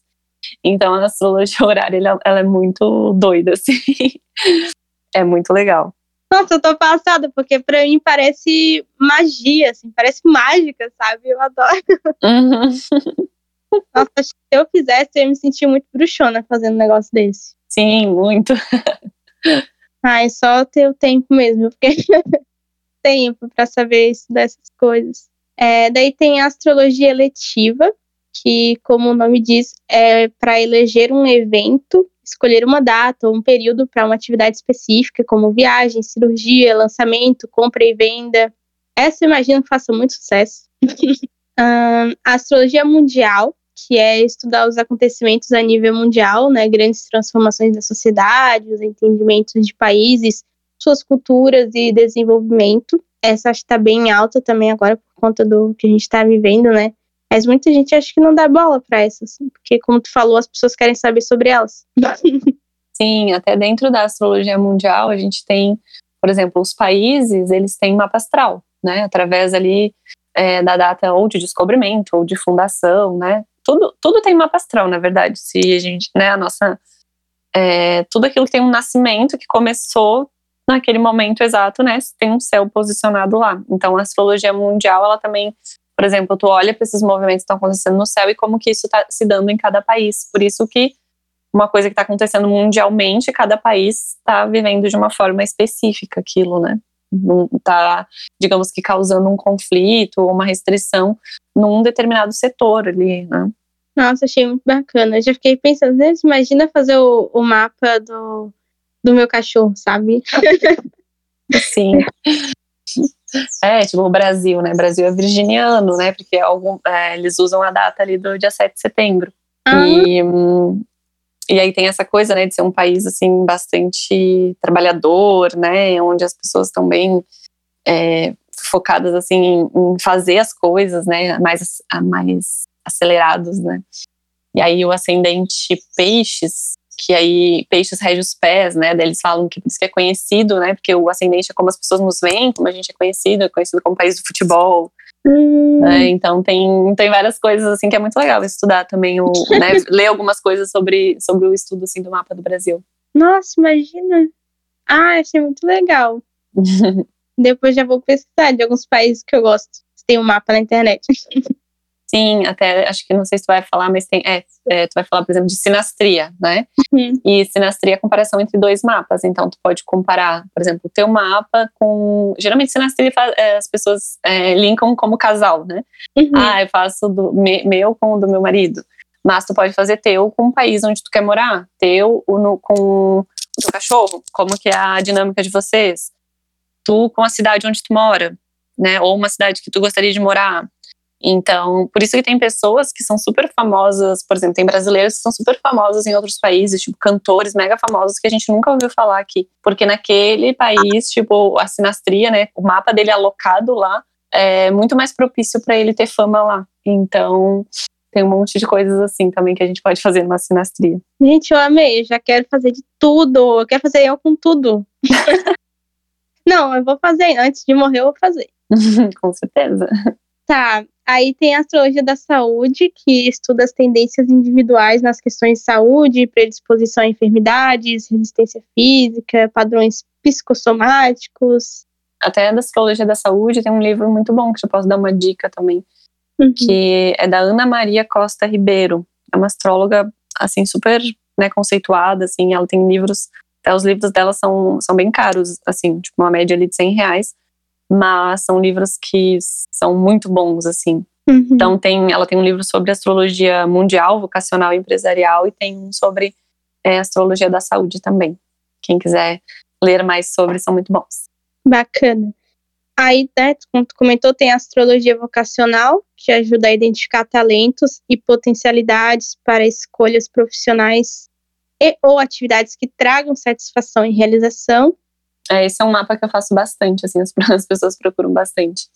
E, e como hoje em dia as pessoas estão fazendo bastante mapa, geralmente a pessoa já fez um mapa astral natal, que ele, tipo, traz tendências mais genéricas, assim, né, e aí depois faz o vocacional, que aí ajuda a tipo, dar mais um direcionamento ali dentro, né? Olhar as necessidades ali dentro de uma profissão que a pessoa precisa. Então, que nem eu falo, às vezes não é que a gente não tem como determinar profissões, porque as profissões mudam, né, o tempo todo. Se a gente pensar, ah, é, advogado, né? Isso foi criado por alguém um dia, era o dom daquela pessoa fazer aquilo, né?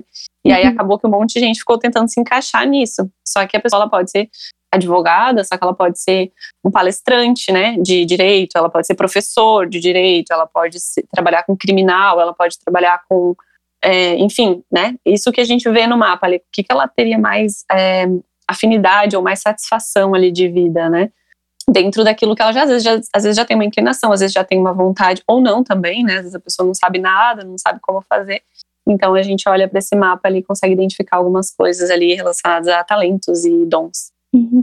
Achei bem bacana, tipo, até porque a, eu acredito, né, que o mais comum o pessoal faça mesmo é o Natal, porque tem vários aplicativos que pode fazer, mas o vocacional eu nunca vi, né, tipo, bem difícil, assim.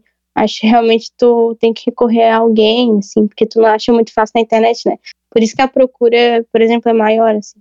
Porque o vocacional, ele são técnicas que, tipo, vai depender muito de mapa para mapa, cada mapa vai ter um, um, um jeito diferente ali de olhar, né? Eu, eu, e aí também tem que trabalhar com a pessoa o que, que ela tem de crenças ali, né, por trás.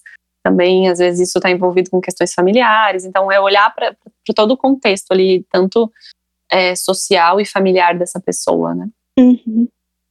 Então, daí tem também a astrologia infantil, que tem o papel de orientar pais e responsáveis para uma melhor compreensão dos filhos, comportamentos e estímulo das potencialidades da criança. Achei muito bacana, não sabia que existia.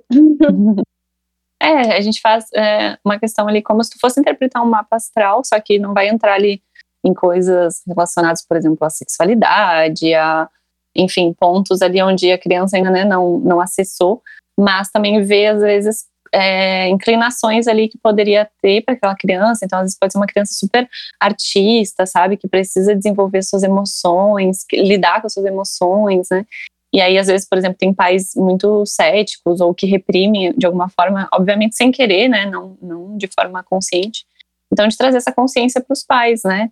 De, sei lá, colocar aquela criança numa natação, de colocar num curso de artes, é, de dar instrumentos para aquela criança tocar. Então, coisas nesse sentido, assim, que acho que ajudam, né, os pais a, a entender e a compreender a individualidade daquele ser. Ah, achei tão legal, queria que tivesse feito para mim quando era criança. Sim. Aí tem a sinastria, né? Como tu comentou ali, é o trabalho para analisar o relacionamento, daí pode ser de casais, sócios, amigos, família. É comparar e sobrepor os mapas de duas pessoas, entendendo a compatibilidade dos envolvidos com os pontos positivos e pontos negativos. Uhum. Esse também eu acho que é um dos mais conhecidos, né? Principalmente quem gosta de astrologia começa a namorar na hora, né? Uhum. é, e até é importante assim, olhar para a sinastria no sentido de desmistificar um pouco isso de que, ah, signos que combinam, uh, né? Por quê? Porque, que nem eu falo, assim, uh, um casal nada mais é do que um aprendizado, né? Então, um tem uma coisa para ensinar para o outro, né? Cada um ensina para o outro. Então, é, a, a, pessoa tem que estar disposta ao que o outro tem a, a, a ensinar, né? Ao que o outro tem de desafios ali para apresentar. Então, ela tem o livre-arbítrio de ficar naquela relação ou não. E aí, a sinastria, ela meio que mostra essa dinâmica, né? Do que que como que é importante, o que, que o outro tem de, de individualidade que precisa ser respeitado, como que né, é a linguagem de amor daquela outra pessoa, o que, que ela necessita emocionalmente, e aí os dois se entenderem dessa forma, né? olhando de fora essa relação. E é aquilo, tipo, pode ser que tenha dois mapas super compatíveis e as pessoas não se dão bem, e pode ser que tenha aqueles mapas, né, que são pessoas super diferentes e as pessoas se dão bem. Uhum. Tem... Sim, total. Às vezes as pessoas, tipo, super, digamos, é, são é, esses signos que combinam, né? Como falam e tal. Só que aí às vezes fica é, parado demais a relação, né? Ou, por exemplo, pessoas muito iguais, e aí a, né, é difícil lidar com uma pessoa totalmente igual a, a ti ali, né? Então tem que olhar para esses desafios e ver se a pessoa está disposta, né, a viver aquilo ou não e como que pode pode ser melhorado, né? Às vezes são só atitudes, alguma coisinha que tu muda, né, dentro de uma relação, uma conversa já muda praticamente tudo. Ai, adorei, adorei é, acho que dá, dá até para fazer com, no caso, a empresa que trabalha, né? Com o emprego, assim, analisar, ah, esse emprego é bom para mim, ou algo assim, tipo, ver o que, que eu posso melhorar ali. Dá, dá para fazer também com o mapa da empresa, né? Para ver como é a dinâmica ali dos dois. Bacana. Aí tem também a astrocartografia, que é o método para entender e escolher um local no planeta é, para ter uma, uma melhor estadia, então, para você morar, né, uma residência ou qualquer outra atividade específica fora da cidade natal. Sim. Daí acho que entra aquela questão que tu falou, né, da pessoa, sei lá, se quer uma carreira é, musical ou artística, daí entender qual país ela se daria melhor. É, a astrocartografia, ela mostra, por exemplo, é, em pontos, pontos do, do mapa mundi, né, então ela, é, ele aparece um monte de linhas em cima do mapa mundi, assim. Quem quiser fazer no astro.com tem essa opção. É, que aí, tipo, te mostra ali, e aí isso se dá com o teu mapa junto, né? Então ali são linhas, por exemplo, ah, aí tu vê que lá em determinada cidade, lá de uma região lá da Europa, por exemplo, em Portugal, é, tu pode ter, né, viajando para lá, tu pode experimentar aquela energia do teu mapa. Então, por exemplo, às vezes pode ter uma energia super agradável lá. Por isso que cada viagem é individual, né? Tem lugares que pessoas vão que, tipo, nossa, melhor lugar, quero voltar. Tem outros que as pessoas vão e não gostam daquele local, se sentem mal lá. Ou tem experiências é, né, dramáticas lá naquele local. Ou tem intuições, né? Enfim, então cada local do mundo que tu passa, tu vai experienciar uma energia da tua vida lá. Então, às vezes, tu pode também usar isso para locais por exemplo, para dar um. Às vezes a pessoa, sei lá, faz workshops pelo mundo, então ela pode ver ali locais, por exemplo, que Mercúrio, que é um planeta, né, que fala da troca, da comunicação, ou Vênus, né, que seria receber, dar e receber. Então tu pode ver locais aí que seriam tipo, propícios para te divulgar esse teu trabalho, ou para fazer negócios, ou um lugar bom para morar, uhum. né, para comprar, às vezes terrenos, sei lá, e fazer investimentos. Então são pontos bem espalhados assim no mapa é, no mapa mundi, né? E aí tu vê. Aí é legal até fazer assim, saber, né? Quando tu vai para algum lugar, ah, vai passar, lá vai passar pela minha linha de Marte, por exemplo. Então eu posso sentir bastante agitação, né? Então às vezes trazer mais essa consciência mesmo.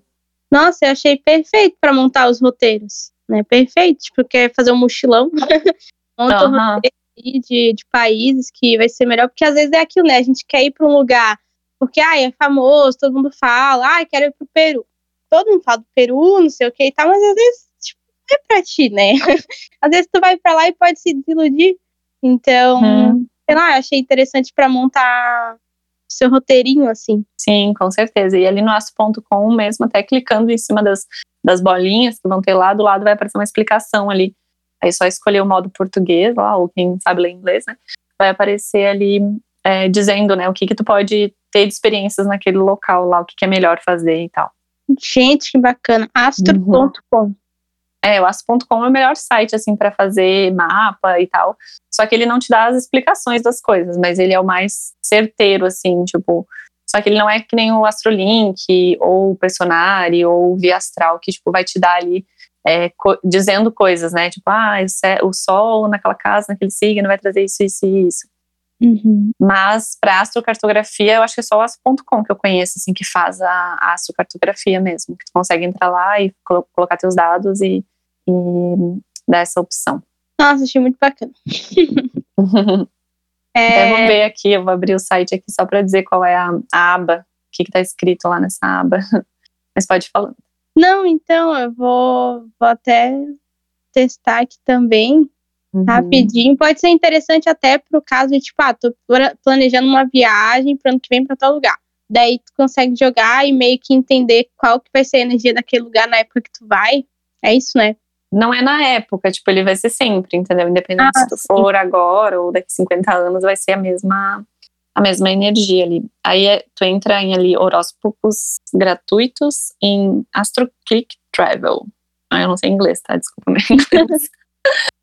aí tu entra em Astro, AstroClick Travel e aí lá tu vai, no fim, colocar teus dados ali do mapa e aí ele vai aparecer o mapa mundo com todas essas linhazinhas. Nossa, gente, que bacana. Tem para várias coisas aqui, né? Tô vendo até para relacionamento também. Tem, é, nosso ponto como consegue fazer tudo, só que aí tem que saber interpretar, né? Uhum. Então, às vezes, em outros sites já vai ter a interpretação, mas do, do mapa Mundi ali, ele vai dar as explicações, quando tu clica nas linhas, ele aparece um resuminho ali do lado. Uhum. Muito bacana, deixar aqui depois vou fazer. Isso. E por último aqui das aplicações vem o famoso, famigerado horóscopo, que é a mais conhecida das aplicações que é uma técnica generalista para a projeção do dia ou um período determinado das influências por signo. É, o horóscopo, na verdade, ele, é, ele pega só pelo sol da pessoa, né? Então, por exemplo, não que ele seja algo errado ou ruim, né? Mas que acabou pela fama que ele teve, né, acabou generalizando muito tudo, assim. Então as pessoas associavam astrologia ao horóscopo e aí é, se criava essa, essa crença, né, de que era charlatanismo, de que é, não era para acreditar nisso, né, e aí gerou todas essa, essas polêmicas aí, mas que também não deixa de ser algo, né, desde que usado ali com consciência, mas é realmente, ah, a gente sabe, por exemplo, que o Sol, ele, né, todo mundo que é de Libra, tá acontecendo uma tendência ali, só que aí, como a gente já sabe que o mapa astral natal, ele é individual e cada pessoa vai sentir de uma forma diferente, talvez às vezes se torna realmente muito geral e aí, né, a pessoa vai ver, ah, mas para mim não tá sendo assim. né? Mas tudo tem um porquê também, eu acredito, né? Então acho que o horóscopo ainda, na verdade, ele surgiu também nessa função de talvez é, trazer hoje a astrologia como essa curiosidade, né, para astrologia e aí as pessoas, né, procurarem mais entender e tudo mais. Sim, é, eu pelo que eu li, né, o, o horóscopo ele é uma das coisas que as pessoas que não acreditam, né, que os céticos usam para tipo desvalorizar a imagem da astrologia assim, né? Eles usam uma pequena parte, isso que é tipo uma coisa ínfima de um negócio enorme, de uma área de estudos, para falar, ah, mas olha só, isso aqui é mentira, tá vendo? Tipo, tá falando isso aqui de Libra, mas nada a ver, né? Ou então, ah, dizem que o meu mapa diz que eu sou Libra, mas não tem nada a ver quando eu vou ler as coisas de Libra. Então, Sim. eu acho que eles usam muito o signo solar e o horóscopo para realmente né, difamar assim, a, a imagem, que é algo muito triste, né? Porque eu acho que é isso que acaba afastando as pessoas da astrologia, né? Essa Sim. questão falta de estudo tudo mais. É, uma história também que eu já ouvi é que também na época que criaram os horóscopos e tal, como era muito caro ter um astrólogo, aí disseram que tipo as pessoas do jornal pegavam alguém lá qualquer para escrever. Uhum. e aí foi onde isso, acho que de alguma forma, talvez algum dia isso surgiu, certo? Foi para mídia, apareceu alguma coisa sobre isso. E aí começou essa história, né, de que eles, as pessoas dos jornais estavam usando o horóscopo para manipular as pessoas, do tipo, ah, hoje é bom para você fazer tal coisa que eles induziam, entendeu? Uhum. E aí e aí assinavam lá que era um astrólogo que fazia, mas na verdade não era, porque eles não queriam pagar um astrólogo para fazer, sabe? Então aí que, que começou a, a, virar meio que meme, assim, essa coisa do horóscopo. Uhum. Mas a palavra horóscopo, antiga, né, na antiguidade lá, é, é, o mapa astral natal, ele era conhecido como horóscopo. Ah, a pessoa falava, ah, vamos ler teu horóscopo. Uhum. E aí depois o horóscopo virou só aquela coisa de jornal. Então, por isso que tem ainda essa coisa do tipo, meio confusa, né? Da astrologia, de horóscopo, disso, daquilo, de mapa, o que é mapa natal, o que é isso. Mas como a gente pode ver aqui já no nosso estudo de hoje, não é tão difícil assim, né? Uhum. E tipo, isso que tu falou, eu lembrei também quando eu tava pesquisando, eu li, é, tinha uma, uma época que eles pegavam pessoas realmente que não tinham estudo e falavam, ah, faz uma frase de, sei lá, três linhas bem genérica para cada signo, né? Daí diferente, mas tipo, que pelo menos duas pessoas daquele signo fossem se identificar. Porque é genérico, né? Então, uhum. tava isso lá, e ah, tá aí o horóscopo do dia, tá aí o da semana. Então, eu acho que é bem complicado isso. Até hoje em dia, tipo, não sei exatamente porque tem muita fonte. Nós tem muito, em muito lugar, né?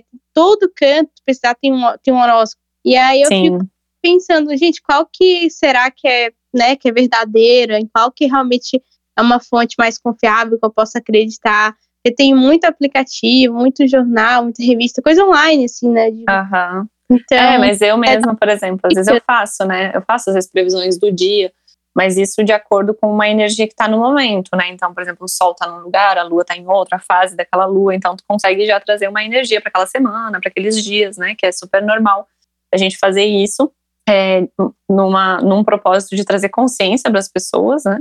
E também, por exemplo, tem previsões anuais, né? Previsões anuais eu faço também para os signos, só que é de uma forma geral, né? Então, uhum. o que aquele, aquele signo vai ser chamado, né? Pessoas daquele signo solar vão ser chamados naquele ano para trabalhar e desempenhar. Então, isso é, tem também, né? E aí o horóscopo, acredito que no início ele foi criado justamente dessa forma, só que, como tu falou, em duas, três frases não tem como, como realmente trazer uma consciência, né, para as pessoas. Tu só está direcionando ali, né, dando a melhor cor, melhor isso, melhor aquilo. É, só que aí, né, acaba sendo pouco, né, pouco conteúdo. E, e por acaso, tipo, tem lugares assim que tu recomenda e que tu não recomenda a gente ler? Tipo, ai, tem um site muito famoso, tu sabe que é Balela? Não, sabe que eu não fico olhando muito essas coisas, assim, dentro, não sou muito por dentro das, das polêmicas, né? Mas, é, por exemplo, o site do Astrolink, ele te dá ali, é, como hoje em dia é usado softwares, né? O que, que acontece? Eles, é, todos esses trânsitos e progressões, isso e aquilo, isso tudo tem lá, né, no sistema deles, então eles conseguem te dizer ali. Então, quando tu entra no Astro.link, no Astrolink, ele vai te dizer ali coisas que tu tá passando naquela semana. Então, por exemplo, a ah, Urano que tá no céu tá fazendo um sextil com a tua lua natal. Aí ele vai dizer ali coisas. Então, o Astrolink eu acho super confiável, assim. E aí ele, tá, e ele traz tudo de forma um pouco mais aprofundada, assim, várias coisas que estão acontecendo num dia ali contigo. Então, hum. ali eu acho legal ir acompanhando. É o único que eu é, que eu sei porque eu tenho conta lá e aí de vez em quando eu abro para ler. e eu gosto do, do, do, como eles trazem ali, que não, é, não são coisas deterministas. Então, esse é um site bom para fazer. Aí eu acho que se tu quer, tipo, mais coisas, aí tem que assinar, sabe? Mas tu consegue fazer uma assinatura gratuita e aí já ter o teu mapa, algumas informações, e aí, claro, né? Daí quando tu quer ler mais sobre aquilo, aí eles, acho que tem um, um pacote lá que, enfim, tu assina. Alguma coisa nesse sentido. Mas lá é um site bom é, para olhar, assim, essas previsões diárias para si, né? Individuais. Uhum. Eu acho que é legal a gente olhar, né? Acho que minha, minha percepção, minha opinião, é num local que tu tenha, que, que ofereça, tipo, a, a opção de você fazer o mapa, né? Porque daí, tipo, ele pega, ele correlaciona, no caso, as informações do teu mapa, que ele já tem ali, com daí o, o céu, enfim, todas as previsões para trazer, e daí é mais, me parece ser mais personalizado para ti, né? Mais correto, assim, então. É justamente isso que o Astrolink faz é, se, se daí fizer isso, aí eu acho que vai ser mais válido do que tu entrar num site que, tipo, tu não tem nada ao teu lado, não tem nenhuma informação, não tem nada, e daí ele vai ler só o horóscopo tipo, do teu signo para aquele mês ali, sabe? Uhum. Acho que é uma, uma boa dica também de seguir, assim. Mas é isso, gente. Tipo, é, a astrologia, ela é, ela é muito forte, e tem gente que acredita, né, que é uma superstição, mas é aquilo, se fosse apenas uma superstição, não teria durado por tanto tempo, né? Então não é apenas isso. E aí, nesse sentido de, de onde ir buscar e tal, como utilizar, é, fala pra gente um pouco aí sobre então o astrólogo, o que, que, que ele faz, né? Como que a gente identifica um, escolhe um, tipo, que né, seja bom pra gente. É, eu acredito que um astrólogo, né, ele é alguém ali que ele gosta de ler e interpretar um céu, né, de montar histórias, de fazer associações e principalmente de ter bastante empatia com a pessoa, né, que vai estar tá ali, de usar uma comunicação não violenta para falar, para explicar, né, e principalmente tem que amar estudar, né, tem que ser, né, pessoas que tu vê ali que estão sempre de alguma forma se aprofundando, estudando e principalmente estudando também outras áreas da vida humana, sabe? porque senão às vezes a pessoa ali ela vai, enfim, né, ter uma visão limitada sobre aquilo e vai determinar ou falar algo que a pessoa vai tomar aquilo como uma verdade. Então, realmente ele, né, o astrólogo ele vai desempenhar ali um papel de apresentar todas essas possibilidades, qualidades e desafios de uma pessoa, levando em conta o contexto social e familiar, né, sem cristalizar a outra pessoa. Então, o que eu sempre falo é, ainda mais hoje que a gente tem Instagram, né, tem é, internet, tem esse acesso fácil às pessoas, é ver como que essa pessoa ela enxerga a vida, né? Porque como eu, eu fico pensando, né? Como que eu vou entregar o meu mapa para alguém ali me falar coisas, sendo que essa pessoa, ela, sei lá, é uma pessoa determinista, ela sabe, aquela pessoa que briga com todo mundo, que fala mal de todo mundo, que tem uma visão, é, às vezes, né, enfim, limitada sobre as coisas, é, ou que fala de forma agressiva, né? Eu nunca vou conseguir, porque a pessoa vai falar coisas ali que talvez eu, né? Por mais que eu tenha consciência de que talvez aquilo não é uma verdade absoluta, ao mesmo tempo aquilo, né? Toda palavra dita, né? Pode ser bem dita ou maldita. que nem eu falo, o que, que, é, que, que é magia, né? Magia é a fala. Quando a gente fala algo, a gente está jogando uma magia para o outro, né? Assim como quando a gente fala da gente mesmo. Então é muito cuidado com é, realmente como a pessoa fala né, sobre as coisas. Então eu já fiz meu mapa com muitos astrólogos também, adoro fazer todo ano. E cada um tem uma forma de trazer as coisas ali que sempre vão trazer benefícios, então as pessoas podem fazer várias vezes o seu mapa astral, porque cada pessoa vai trazer. E como eu acredito muito em ressonância, né, em, em ressonância energética, às vezes o que tu precisa escutar naquele momento, aquela pessoa vai te falar naquele momento de vida, né, que vai te tocar de uma forma diferente do que no ano passado. Então, sempre é bom fazer, né, com pessoas diferentes também, trazer outras visões. E hum. acho que é isso. E no caso, né, como a gente estava falando ali das aplicações, das vertentes, é, a gente trouxe 11, né? Então, é, cada, cada profissional vai seguir uma necessariamente, ou tipo, tem um que ele sabe um pouquinho de cada coisa, pode te auxiliar, como que fica isso, assim?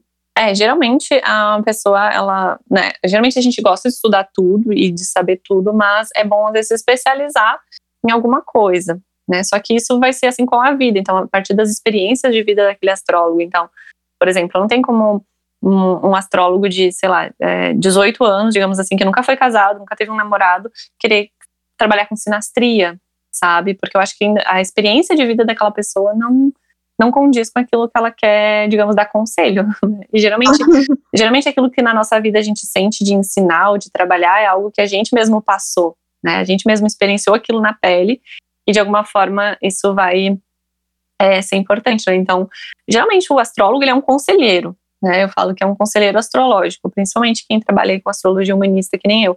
Então, nós somos ali conselheiros astrológicos, né? Então a gente vai é, né, olhar para esse mapa e dizer, olha, tem como que é a tua relação com a tua mãe, com teu pai, né? Porque isso às vezes pode estar te impedindo na tua questão aqui profissional. Aí a pessoa vai, tipo, ah, realmente, ah, então, quem sabe tu procura aí fazer uma constelação familiar, uma regressão, né? Ou vai pesquisar sobre a tua ancestralidade, né? Traz esse, essa conexão. Então, são coisas ali que a gente vai abrindo, né? Esse leque ali dentro dessas possibilidades.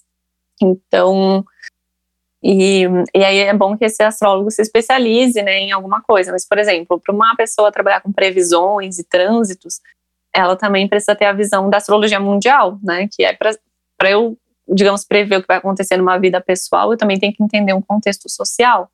Então, por exemplo, por que que às vezes ah, as pessoas fazem previsões erradas, né? Porque elas estão considerando só um micro, quando na verdade tem que olhar o macro junto. Né? Uma pessoa que vai se especializar em astrologia vocacional, ela tem que ter, às vezes, trabalhado, ter trabalhado em empresas ou ter tido diversas profissões ali para ela entender, né, dentro da vida dela, como que aquilo também aconteceu, né, que ela vai analisar junto com o próprio mapa dela.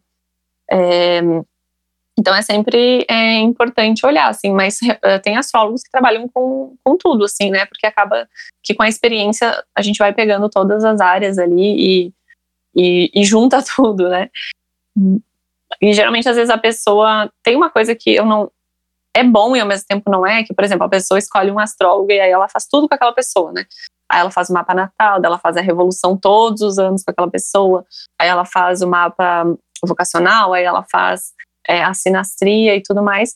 O que é legal, porque aquele astrólogo às vezes já conhece o histórico de vida, né? Já entende ali o que, que o que, que tem naquele caminho ali. Então, às vezes, a astrologia também não é uma coisa que tu vai lá, só lê um mapa e deu, nunca mais vê nada, né? Porque senão se torna só mais um conhecimento. Então, às vezes, é bom ir aplicando aquilo na vida. Só que, às vezes, a pessoa, ela fica só com uma visão ali, né? Então, às vezes, também é interessante, né? Ver fazer um, uma revolução num ano com um outro astrólogo, né? Que tem afinidade também, que também gosta da forma daquela pessoa ver. Então é importante a gente sempre abrir, né, nosso campo aí e não também entregar nossa, nossa vida, né, na mão de uma outra pessoa ali que e seguir todos os conselhos daquela pessoa. É, eu acho interessante isso também, né? Receber visões diferentes tal. É mais rico, te abre mais caminhos, assim. Uhum. E Então tá, daí eu queria que tu falasse um pouquinho pra gente é, de um tema que eu acho super legal, que é essa questão da lua e, e as fases, sua influência. É, também aí a gente pode falar principalmente voltado mais pro feminino, né? Ah, eu vi que tu fala sobre isso no teu Instagram e eu acho isso muito bacana, então fala pra gente. Sim, é, porque a Lua, ela é um, um satélite, né, natural, que sempre influenciou toda a vida aqui na Terra. Então, a vida aqui na Terra só acontece, enfim, a gente só tem vegetação e micro-organismos e vida, né? Vida em movimento aqui, porque a gente tem a junção de Sol e Lua. Então, a vida no planeta Terra só começou, né? Quando. Porque, assim, todo o universo se movimenta, né? Só que super lentamente, então, né? Anos-luz aí. Então, a gente. A vida na Terra só começou no momento que Sol e Lua estavam numa posição, numa distância da Terra, onde foi possível criar todo esse campo ali energético, né, e, e, físico ali de que realmente a vida nascesse aqui. Então a gente fala que é o casamento, né, do feminino e masculino, ou seja, Sol e Lua. Por isso que o nosso signo solar é o nosso lado mais masculino, de ação, né, de vontade, de desejos, e é o nosso signo lunar, que é a posição da Lua no momento que a gente nasceu, o nosso lado mais receptivo, acolhedor, feminino, né. Então união de de feminino e masculino, né, de útero e espermatozoide, a gente então dá o nascimento à vida, né? A gente dá o um movimento aqui na Terra. Então a Lua, por exemplo, é um astro, um satélite que ela não tem luz, né? E toda a luz que a gente vê nela é a luz que reflete do Sol. Então esses movimentos que os dois fazem nessa dança ali no céu é, movimentam toda a vida aqui na Terra, né? Ah, os animais, é, as plantas, as, é, as estações do ano, o nosso calendário, né? Tudo se movimenta através desses dois e muitas vezes a gente não olha para eles, né? A gente não vê esse movimento. Por isso que desde o início eu falei, né? A astrologia é olhar esse movimento, essa dança, né, do céu e como que a vida se movimenta aqui. Então a lua ela sempre vai mexer com esse, uh, esse instinto animalesco, né, que habita em nós, o nosso instinto mais selvagem, mais primitivo, porque a lua está relacionada a esse aspecto mais profundo de nós mesmos, né? Então ela rege aí as águas, né?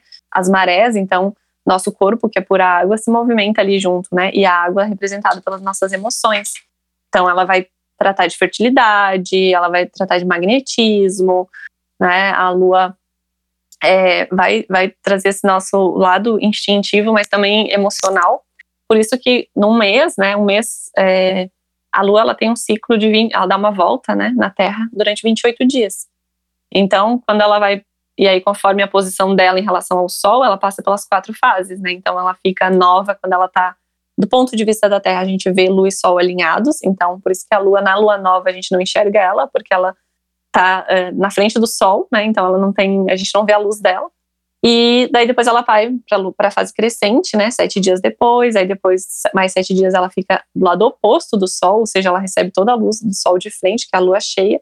E depois ela começa seu processo minguante, né? Seu quarto minguante, até formar nova de novo e assim vai, né? Então a gente fala que todo mês a gente tem um ciclo ali de vida, morte e vida, né? Ou seja, a gente começa algo, cresce aquilo, né? Ilumina e deixa morrer, né? Então, essas, esses movimentos que acontecem, eles estão mexendo com essas nossas vibrações aqui na Terra.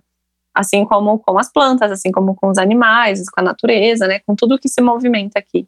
Então, a Lua sempre vai nos influenciar de uma maneira super forte, né? Então, eu falo que essa Lua externa, né? E aí ela influencia na nossa fertilidade, ela influencia nos partos, ela influencia é, no nosso, na nossa disposição. Então, por exemplo, é super comprovado que em lua cheia, em dias de lua cheia, os índices de é, BOs né, em, em, delegacias aumenta muito mais. Porque uma lua cheia mexe muito com os instintos das pessoas, a, as pessoas vão mais para a noite, ficam mais é, com as emoções mais afloradas, então tem muito mais homicídios, muito mais estupros, muito mais coisas, enfim, que mexe com esse lado mais animalesco das pessoas, né? E tanto é que tem essa coisa da, da lua cheia, de lobisomem, né? Essa coisa da transformação. E as próprias plantas, né? A seiva das plantas, então é um bom. A gente sabe quando é bom ali até para é, as coisas que estão mais, digamos, férteis naquele momento. Então, por isso que uma lua nova é muito bom para lançar coisas, né? Porque é um momento de início, de começos, de intenções, tudo aquilo que a gente coloca, toda aquela, aquela, aquela sementinha que a gente coloca vai brotar, né? Então, por isso que uma semana de, de lua nova até é interessante a gente prestar muita atenção no que a gente está pensando, no que a gente está falando, no que a gente está co-criando, né? Porque aquilo tende a, a reverberar e a crescer, né? E aí vai depender se a gente quer colher banana, tem que plantar a semente de banana, né? Então, é, não adianta querer é, plantar erva daninha, né, e colher morangos. Então, essa consciência, né, que essa influência da lua traz, e principalmente de a gente entender que numa lua minguante, por que, que eu falo né, que na lua minguante não é tão bom a gente fazer lançamentos ou fazer coisas relacionadas a vendas, tudo que estimule as pessoas a, a fazerem algo, porque energeticamente as pessoas estão mais é, voltadas para si, com mais é, menos disposição, então às vezes a pessoa ai, que legal isso aqui, mas vou salvar para eu ver depois, sabe? Ai, não vou comprar isso aqui hoje porque eu não sei se eu quero isso. Então, né, que é diferente de uma lua nova, numa crescente, onde as pessoas estão mais ativas, né, numa energia geral. Então, de uma forma mais resumida, né, é isso, assim, que a lua é, vai trazer ali de influências. Então, a gente sabe que, né, a, aí, né, enfim, para ver isso é super fácil, só dá um Google ali, né, ah, qual é a fase da lua que a gente está nesse momento, ver, por exemplo, a data da lua nova. Aí sabe que geralmente sete dias ou oito de, né, depois é a crescente, 15 dias depois, né, mais sete, né, ou seja, 15 dias depois que começou a lua nova é a cheia, e mais sete dias daí começa a minguante, e aí assim vai, né, todos os meses. E aquela questão da lua quando ela tá fora de curso? Porque daí dizem que tem, ela é meio que dá azar fazer algumas coisas nesse uhum. momento. É, na verdade, a lua fora de curso, né, vou explicar um pouquinho astrologicamente, ela é quando a lua ela tá passando ali por um signo, né? Então, que nem eu falei, ela está se movimentando no céu, né, nessa linha do zodíaco que a gente tem, né, que é um círculo que um círculo que vai em volta da Terra, do sistema solar, né, da Terra, e a gente observa ali, ah, a Lua está passando agora nesse ponto aqui, que sei lá, é o ponto de Ares, né? Daí ah, a Lua está passando por Ares. E aí, entre um signo e outro, quando ela está caminhando ali, ela fica sem formar nenhum aspecto com outros planetas, né? Aspectos são ângulos ali. E aí, isso às vezes acontece em questões de minutos num dia, a cada dois dias e meio, por exemplo, como questões às vezes de ficar horas, né? Um dia inteiro, às vezes fora de curso. Que a gente chama de lua no vazio ou lua fora de curso. E aí tem uma tabelinha no Google lá, que tu coloca lá, lua fora de curso 2020. E aí vai aparecer todas essas datas e horários. Então, por exemplo, ah, hoje é, das, das 10 ao meio-dia a lua tá fora de curso. Então, a tendência é coisas que tu marca nesse horário, que tu tenta fazer, meio que saem do teu, do teu controle. Então, são, geralmente é, vai mexer com coisas que estão fora da gente. Então, por exemplo, se eu marquei aqui de fazer o, o podcast contigo, a gente marcou um horário e aí pode ser que, sei lá, aconteça algum imprevisto da tua parte e aí a gente vezes tem que adiar ou atrasa, né? Então, ou às vezes eu compro uma coisa pela internet e deu, dá um erro, atrasa a entrega. Então, existe essa tendência, né? Que eles viram que quando isso acontecia, tem essa tendência maior a não dar tão, tão certo ali as coisas. E aí, quem gosta de acompanhar, dá para acompanhar, né? Eu, particularmente, não acompanho muito valor de curso, a não ser quando eu tenho coisas bem importantes, sabe? Tipo, ah, vou fazer um lançamento de um curso, para lançar o planner e tal. Aí eu vejo tudo bem certinho, aí eu vejo uma data boa e um horário bom, sabe? Uhum. Mas coisas mais corriqueiras, é, né, acaba que às vezes é muita informação, realmente a gente não dá conta de, de acompanhar tudo e também não dá para ficar muito noiada, né? É verdade, nem lembra de ficar olhando, né? Tipo, ai meu Deus, eu tenho que fazer tal coisa, só que eu tenho que olhar a lua. É, mas, mas coisas bem importantes eu super indico, tá? Olhar. Tá, legal. Então tá. É, esse foi um pouco de aplicações da astrologia. E agora vamos entrar no que, que a astrologia pode fazer por você em questão de benefícios que ela te traz, retomando um pouquinho do que já foi falado ali, mas né, especificando um pouquinho mais. Então, é, quando a gente fala de benefícios da astrologia, é, são muitos, né? A gente já viu até agora que são muitos. E no sentido de autoconhecimento, é o principal, né? Descobrir qualidades, é, tornar a vida mais plena, mais produtiva, cheia de propósito. Mas, assim, o que, que tu, tu vê, assim, de benefícios da astrologia, por exemplo, no teu dia a dia, assim?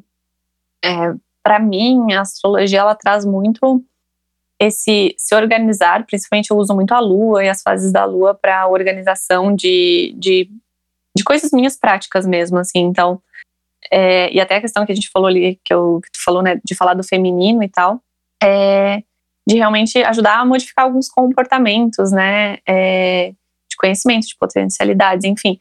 E aí são coisas que a gente vai fazer no nosso dia a dia para estar mais fluida com, com o todo, sabe? Então, por exemplo, eu me organizo nos momentos ali que eu sei que eu vou estar mais criativa, que eu sei que a lua está mais é, é, me influenciando de uma maneira mais positiva, né? E geralmente na semana ali de lua minguante, ou na minha semana também minguante no sentido de TPM, né? Eu não marco nada, eu deixo tipo, bastante horários vazios assim na minha agenda, porque eu sei que ali a minha energia vai estar super baixa. E aí, se eu ficar brigando, tentando fazer coisas, eu vou achar tudo um saco, eu vou fazer mal feito. então, acho que a astrologia auxilia muito nesse sentido, assim, né? ela no cotidiano da gente, né? Uhum. E, e aí, através do mapa astral, toda a questão que a gente já falou, né? De autoconhecimento, de percepção dos ciclos, né? De entender que a vida, ela tá sempre. É, é sempre um ciclo, né? Sempre vai ter um próximo passo, né? E, e que as coisas estão sempre em evolução. Então, quando eu, eu pesquisei sobre isso, eu vi uma questão que diz que ajuda a desenvolver capacidades que podem não ser suficientemente conscientes para serem trabalhadas. Aí eu fiquei tipo assim. Sim. É, porque assim, às vezes ali no teu mapa tá falando que, enfim, tu é super criativa, nesse, né? Sei lá, enfim, tem um potencial ali bastante de, tipo, ter uma marca tua, ter um projeto teu, sabe? Ter. E, e, só que às vezes a pessoa, durante a vida, ela passou por certos bloqueios em relação a isso. Então, às vezes, uma criação que não estimulou isso, às vezes, um bullying, né, que ela teve, que teve na infância. E aí a pessoa abafa isso. Né? E aí ela acaba buscando outros meios onde ela nunca está realizada, nunca está com uma boa autoestima, nunca está se sentindo bem ali. E às vezes ela vai nesse astrólogo e a pessoa fala: olha, não, tu né, veio para criar, para fazer isso, isso e aquilo. Ela vai para. Né, só que aquilo fica no subconsciente da pessoa e aos pouquinhos ela vai, tipo, sabe? Ah, tá, então deixa eu testar isso aqui. Ah, essa pessoa falou, né? Vai que. E aí isso começa a modificar algumas coisas na vida da pessoa, às vezes mesmo ela não acreditando ou não vendo aquele potencial. Uhum. É, nesse sentido também encontrar os meios para desenvolver uma autoestima mais alta, né? Para, quem sabe, aqui disso também é, refrear um temperamento mais sanguíneo ou obstinado. Uhum. É, às vezes a pessoa tem uma tendência a ser bastante é, irritada, né, é, proativa. Então, como ela pode canalizar essa irritação e essa proatividade, né? Às vezes sendo líder, às vezes é, tocando um projeto, empreendendo, fazendo esporte. Então, é trazer essa consciência, né? Do que, que tem ali, como que ela pode canalizar aquilo de forma positiva, né? Canalizar isso na luz. e não na sombra. Eu achei muito interessante, tipo, realmente até problemas de saúde, assim, né? Prevenir doença, é, daí saber os potenciais negativos para corrigir, saber os potenciais positivos para é, potencializar, atualizar. É bem que tu falou de ser coautor, né, ao invés de espectador, assim, do, do destino. Então, gente, dá para são muitos benefícios, muitos, né? Aumentar a autorrealização, é, conhecer melhor a nossa sexualidade, a sexualidade de quem tá com a gente, é, descobrir como que a gente é por dentro, como pessoa, como a gente se sente amada, como a gente expressa esse amor, descobrir o que viemos comunicar, escolher melhor as pessoas com quem queremos conviver. Então, é, pode ser companheiro, amigo, sócio, funcionário conhecer melhor os filhos, é, né, e família, podendo ajudar eles a se compreenderem melhor, a se expressar melhor. Um, até no sentido aqui de adequar os funcionários às suas funções. Eu achei isso muito interessante. Já pensou o empreendedor usar para fazer isso? Sim, algumas, algumas empresas têm hoje em dia, né? Alguns RHs, assim, porque não que aquela pessoa não seja boa naquilo, mas a, o modo como ela vai fazer. Então, por exemplo, às vezes a pessoa pode ser muito boa em escrever, só que ela não, não, não nasceu ali para estar numa sala sozinha com um computador, ela precisa estar em equipe, né?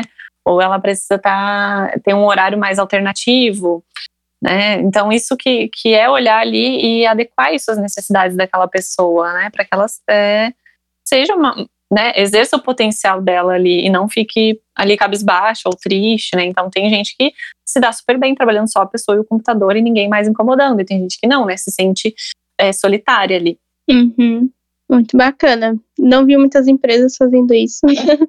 Mas acho que já deveria ser tendência. Uhum. Aí também melhor adequar o, o nosso lar às nossas necessidades, propiciando maior bem-estar. Essa questão de adequar o lar seria como assim? Tipo, É porque é, dentro do mapa tem uma casa astrológica ali que fala da nossa casa, do nosso lar. Então ali vai ter um signo, vai ter às vezes, às vezes planetas ou não. Então o signo que está ali geralmente ele fala de como a gente gostaria dessa casa e, o que que, por exemplo, quem tem um signo de terra ali é muito importante ter plantas, é, ter um- uma grama para pisar, sabe? Tipo assim, trazer elementos da terra para dentro de casa.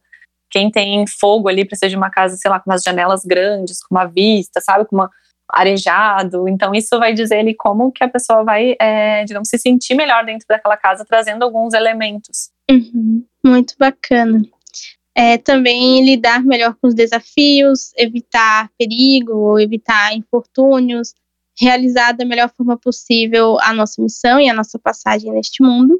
E é isso, no geral, aumentar a confiança e segurança em nós mesmos e, e ajudar a viver melhor a nossa vida, né, com mais conforto. Então, o próximo tópico chegou o tópico das curiosidades sobre o tema. Então, a gente trouxe aqui algumas curiosidades sobre astrologia que eu vou comentar com vocês e a Tabata também. Então, vamos lá.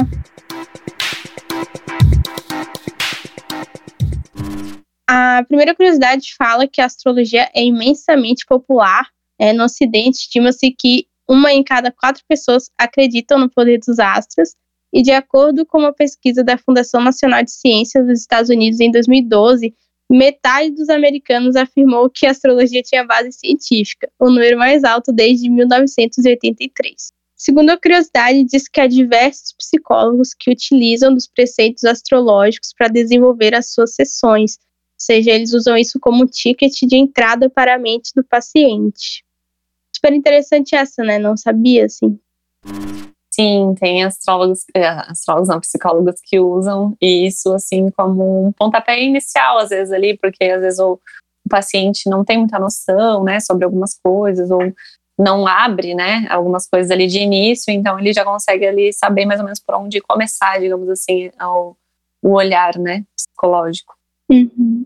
De acordo com uma pesquisa feita pelo cientista social alemão Edgar Wander, com 135 astrólogos célebres, apenas 18% deles disseram acreditar na influência dos astros para seu trabalho. A maioria apontou outros fatores, como analogias ou mecanismos psicológicos para o sucesso de suas leituras.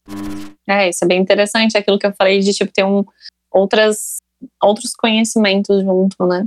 Uhum, bem que tu falou mesmo. Até mecanismos psicológicos para entender a pessoa e tal.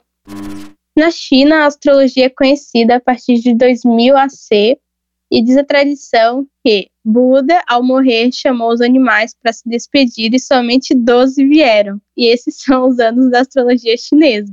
Interessante ressaltar aqui que o chinês é o único sistema astrológico que se desenvolveu independente da influência mesopotâmica. Por isso que ele é tão diferentão, assim, né, do, do nosso aqui, que é do ocidente. Uhum. Um dos primeiros estudiosos do zodíaco foi Ramsés II, que viveu de 1304 a 1235 AC, e ele teria sido responsável pela determinação dos signos cardinais, Áries, Libra, Câncer e Capricórnio. E o surgimento da constelação de Áries coincidia com a separação das ovelhas e dos carneiros nesse período. Aí Câncer surgiu quando a luz solar era mais forte, simbolizando o renascimento do Sol, sob a influência de Libra, a colheita era pesada e vendida, e Capricórnio nascia quando as águas do Nilo começavam a subir e as cabras se transformavam em cabras marítimas ou cabra-peixe, que é o símbolo do signo. Uhum. É, para quem não sabe, os signos cardinais são signos que dão iniciativas às estações do ano. Né? Então, Ares começa pra gente aqui o outono, né? Mas no hemisfério norte é a primavera. Aí Libra, no caso aqui, pra gente é a primavera e lá o outono, né? Câncer, o inverno aqui, verão lá. E Capricórnio, verão aqui, inverno lá. Então, como a astrologia ela surgiu no hemisfério norte, a hum, Ares, né, é o primeiro signo do zodíaco, é o início da primavera, né? Ou seja, o, por isso que Ares significa ali é, o ímpeto, a ação, né, a semente, porque é o começar, né? Então é o começo de um novo ciclo, né, um novo plantio. Então era na primavera, né, ali em Ares, que eles começavam a época de plantar as suas sementes, né, na época lá é, da agricultura mesmo. Por isso que é o início do ano novo astrológico também. É, outra curiosidade diz que a crença no poder dos astros chegou a ser tão grande no, no decorrer da história que até o século XVII os cursos de medicina incluíam em seus currículos aulas de astrologia. Uhum, sim, tem vários. É, na maioria dos cursos, né, astrologia era algo tipo super é importante, né, em todas as, as áreas, porque dava esse olhar para o todo, né, para o macro e para os acontecimentos e, e considerava, né, os acontecimentos ali da vida do ser humano junto com aquele estudo. Uhum. É, achei bem curioso. Tem gente que vai ouvir isso aqui e vai ficar chocado. Quando surgiu o zodíaco, né, em estudos encontramos os documentos sobre astrologia datados como do século do século 7 a C. No entanto, os documentos decifrados que temos atualmente foram datados no século 5 a C. Então, sendo a época do surgimento do zodíaco, é aproximadamente essa época daí. Sabemos que os signos também podem ser representados por animais, mas o que não sabíamos é que a palavra zodíaco é um termo grego para a frase círculo de animais. Uhum. Isso porque o primeiro povo a deduzir que os astros podiam influenciar o destino dos indivíduos foram os gregos. Então, até então, a astrologia era utilizada apenas para prever catástrofes ambientais, guerras, reinados, etc. E né, eles trouxeram isso, e por zodíaco entendemos os 12 conjuntos estrelares que representam a trajetória do Sol ao longo do ano. E por isso, né, que também horóscopo é uma palavra que vem do grego, Horus, que é horas, e Scopus, que significa observação. É, perfeito. É porque, assim, o símbolo do signo, ele surgiu através da observação da constelação. Então, hum. por exemplo, a constelação de Ares, se a gente, né, se a gente observa, ela né, parecia aquele chifre de um carneiro. Então eles associavam, né? E aí na mitologia eles foram criando histórias através daquela mitologia, daquele símbolo ali, né? Então se tornou carneiro, que isso, que aquilo, e aí foi se desenvolvendo toda uma história. Só que, por exemplo, as constelações elas têm tamanhos diferentes. Todas as constelações dos signos elas formam um círculo em volta da Terra. Só que elas não são do mesmo tamanho. Então, o zodíaco, ele, o signo, ele não é a constelação, mas a constelação ela é uma representação simbólica. Só que os signos eles são repartições do céu mesmo. Então, a gente pegou esse, esse 360 graus e dividiu em 12, e aí se formam os 12 signos. Ali tem, tem as constelações, mas elas não são o tamanho tipo, daquele signo, porque algumas constelações são muito maiores, outras são menores. Uhum, bacana. É, pessoas que nasceram no mesmo dia podem ser de signos diferentes. Tudo depende do exato momento em que a pessoa nasceu, o que pode acontecer no período entre dois signos, ou seja, entre duas posições diferentes do mapa astral. E para definir isso, até mesmo dois minutos podem fazer toda a diferença. Sim, isso é uma coisa que as pessoas se confundem bastante. Porque lembra que eu falei que o Sol ele fica 30 dias num signo? Uhum. Porque ele anda, esses, ele anda um grau por dia, então ele anda esses 30 graus daquele signo. Só que o nosso calendário é gregoriano, um calendário né, maluquinho. e tanto é que, por que, que a gente tem ano bissexto? Justamente para alinhar esse, né, esses, é porque essas horas que não dão, né, não fecham, assim, então eles têm que meio fazer esse ajuste para não se perder do, do tempo do movimento aí do, do Sol e da Lua. Então, é, como ele anda um grau por dia, ele, anda, ele fica 30 dias num signo, e a gente tem meses com 31 dias e a gente tem anos bissexto, acontece que, por exemplo, agora em 2020, o Sol, é, por exemplo, entrou em Virgem no dia 22 às 15h40 da tarde, por exemplo. Mas o ano que vem ele entra em Virgem ah, no dia 21 às 19h50. Então, quem nasce nesse, entre dia 20 até o dia 23 não, geralmente não sabe se é de um, de um signo ou de outro, aí tem que ver pelo ano que nasceu. Então, por isso que tem que colocar os seus dados lá e o horário. Porque, digamos que até, até as três da tarde era leão, depois das três da tarde é virgem. Então, a pessoa tem que saber. Então, tem um monte de gente que acha que porque nos horóscopos dizia, ah, do dia 22 ao dia 22, né? Do dia 22 ao dia 22. Então, a pessoa sempre achou que ela era leão, mas na verdade ela é câncer. Ou ela sempre achou que ela era é câncer, mas ela é geminiana, né? Então, é bom ver isso, assim, sempre certinho ali. Aí pode fazer num site mesmo. O mapa daí, né? Uhum. Que engraçado, deve ter um monte de gente que acha que é de um signo e não é. Com certeza. Pensei nisso agora.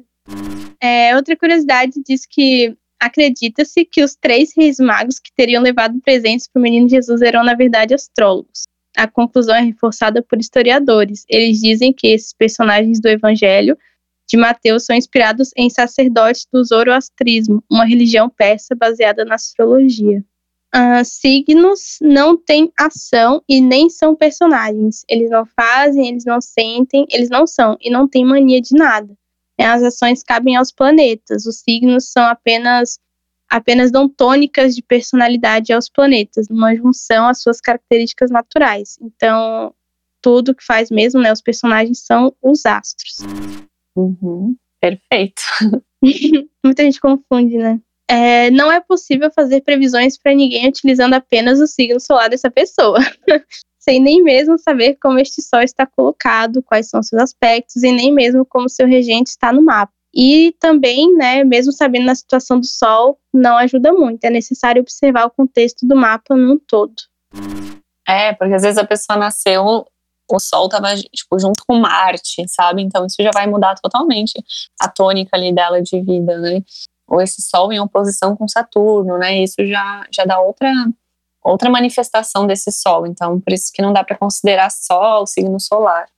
Uhum. É, até, tipo, até boa parte da minha vida eu só olhava o signo solar, tipo, pra tudo. Aí depois eu parei e comecei a considerar o ascendente, né? Daí eu olhava as coisas do ascendente também, da Vênus, da Lua. Uhum. A outra curiosidade é bem interessante, diz que nem mesmo o mapa de dois irmãos gêmeos é completamente igual.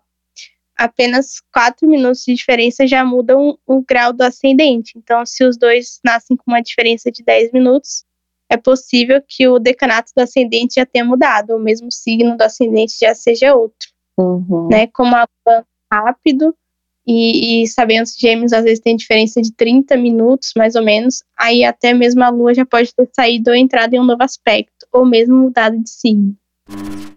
Sim, isso, isso muda bastante. Essa curiosidade do mapa de gêmeos, todo mundo pergunta, ah, esse mapa astral define, fala inclinações, como que os gêmeos são tão diferentes e tal.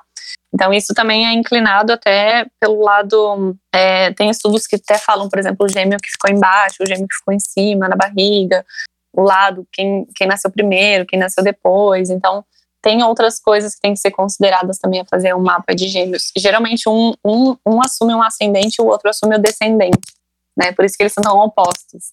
A gente fala ali do o ascendente é um lado, né? O, por exemplo, o ascendente às vezes pode ser, ah, por exemplo, Ares e Libra são signos opostos. Então, um fica com ascendente que é Ares, outro fica com o ascendente é, Libra, que é o oposto, né? E aí vai se dar esse mapa invertido, né? Eles vão ter o mapa ali invertido, os dois. Então, isso tudo é a, a considerar também. Uhum. Eu já vi mesmo, agora que tu falou, eu lembrei de ter lido sobre essa questão da posição na barriga. Tinha todo Uhum. negócio desenhado lá. Eu achei muito interessante. E a outra curiosidade diz que é praticamente impossível achar alguém com um mapa realmente igual ao seu. Então, pensa, somos muitos e muitos diversos, então. E o céu muda constantemente, então é bem difícil.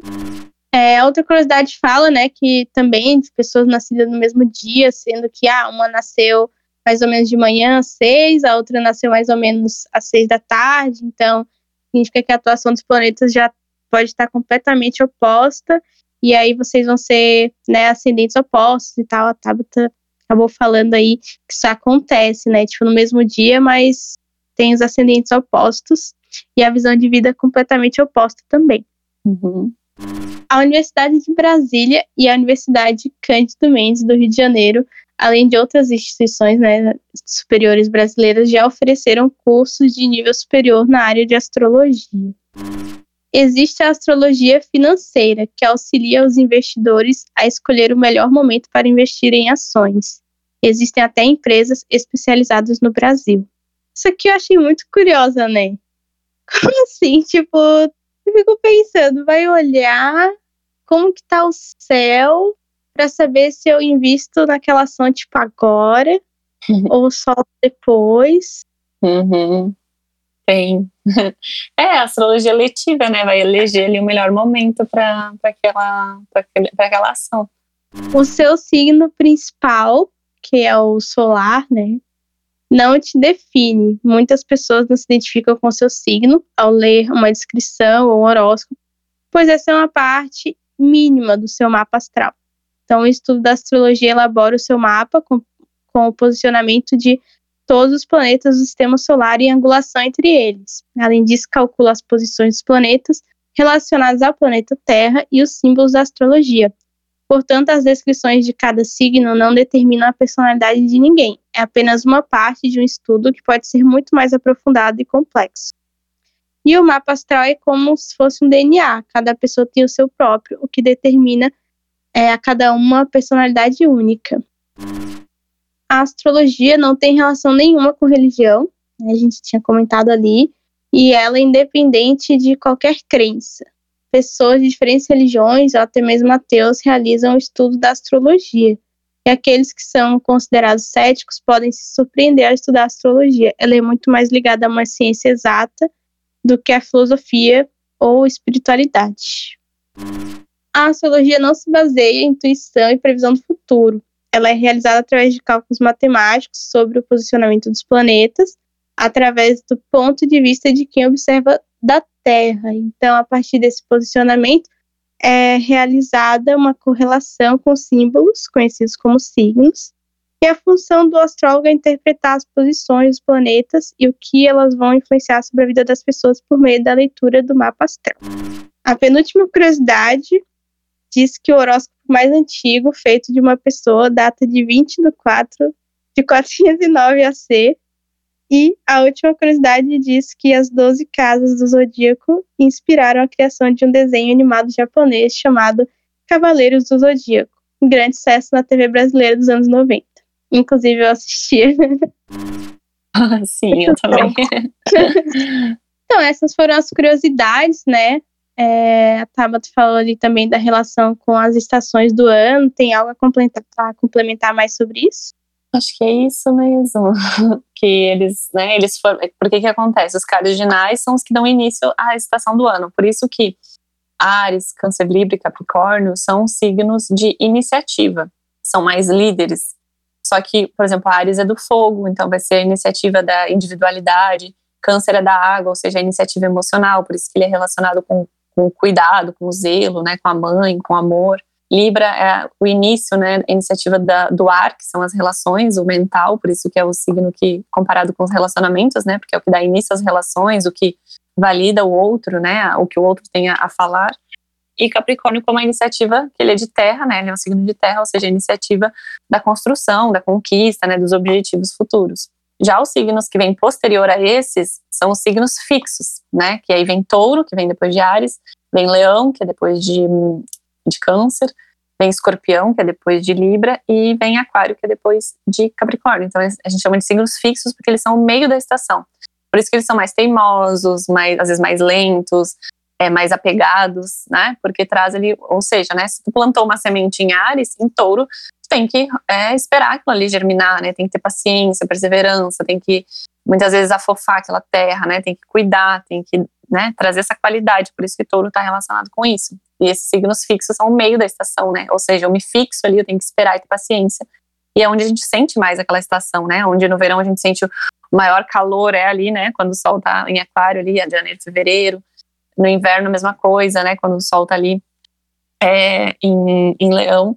Então a gente vai sentir muito mais aquela estação. E já os próximos são os mutáveis, ou seja, aqueles que se adaptam, que mudam, ou seja, a gente está fazendo uma transição entre uma estação e outra. Então a gente não sente nem tão, né, não é nem tão frio, mas nem tão calor. Então é uma fase de adaptação, por isso são signos mais de movimento, de mutabilidade, de conhecimento. E aí vai depender do elemento, se é água, ar, fogo ou terra. Uhum. Muito interessante. Nossa, eu, eu vejo super é, as qualidades do meu signo solar. E aí foi disso que surgiram as palavras-chave, né, dos signos. Ah, por que que Ares é iniciativa, pioneirismo, né, justamente porque é o início do, né, o eu e o fogo, ou seja, né, o início da individualidade, as suas necessidades. Aí por que que criou os memes de que é um satanares, né? porque tipo, né, a sociedade não valoriza aquela pessoa que olha para si, né? Então, todos nós precisamos trabalhar o nosso lado ariano, de olhar e, e nomear e atender as nossas necessidades individuais. Então, todo mundo tem os 12 signos no seu, no seu mapa, né? E cada um, às vezes, com uma importância maior. E cada um, às vezes, um, alguns eles são karma, né? Ou seja, aquilo que a gente veio desenvolver realmente.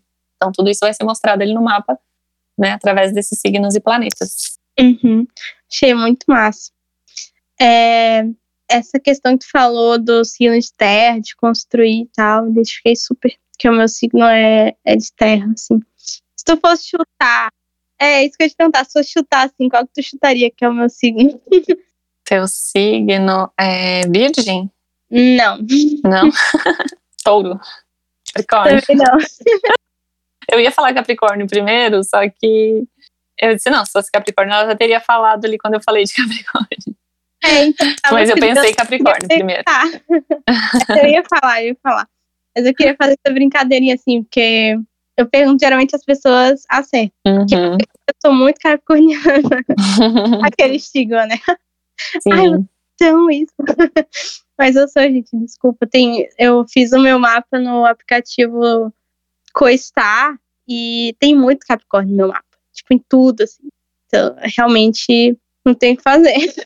Uhum. Mas eu acho super legal isso. Eu acho legal a gente se identificar até e olhar para poder saber com que apostar, né? Se às vezes a pessoa tá meio perdida na vida. E, enfim, quem sabe dizer o que, que teu signo diz sobre você para te oferecer um guia, uma iniciativa. Uhum. E essa questão dos signos também, é, eu achei uma, uma coisa bem curiosa na internet que tem uma historinha por trás de cada um, né? E também não só de olhar para o céu e tipo imaginar os desenhos como se fossem, né, imaginar os desenhos nas nuvens, mas a mitologia grega ela ela tem uma historinha para cada um. Tipo, por exemplo, Ares na mitologia grega representa o carneiro com a lã de ouro que salvou o Fricho, filho do rei Atamas, de ser assassinado pela madrasta. Então, aí touro representa a forma que Zeus, o maior de todos os deuses, teria assumido para seduzir uma princesa.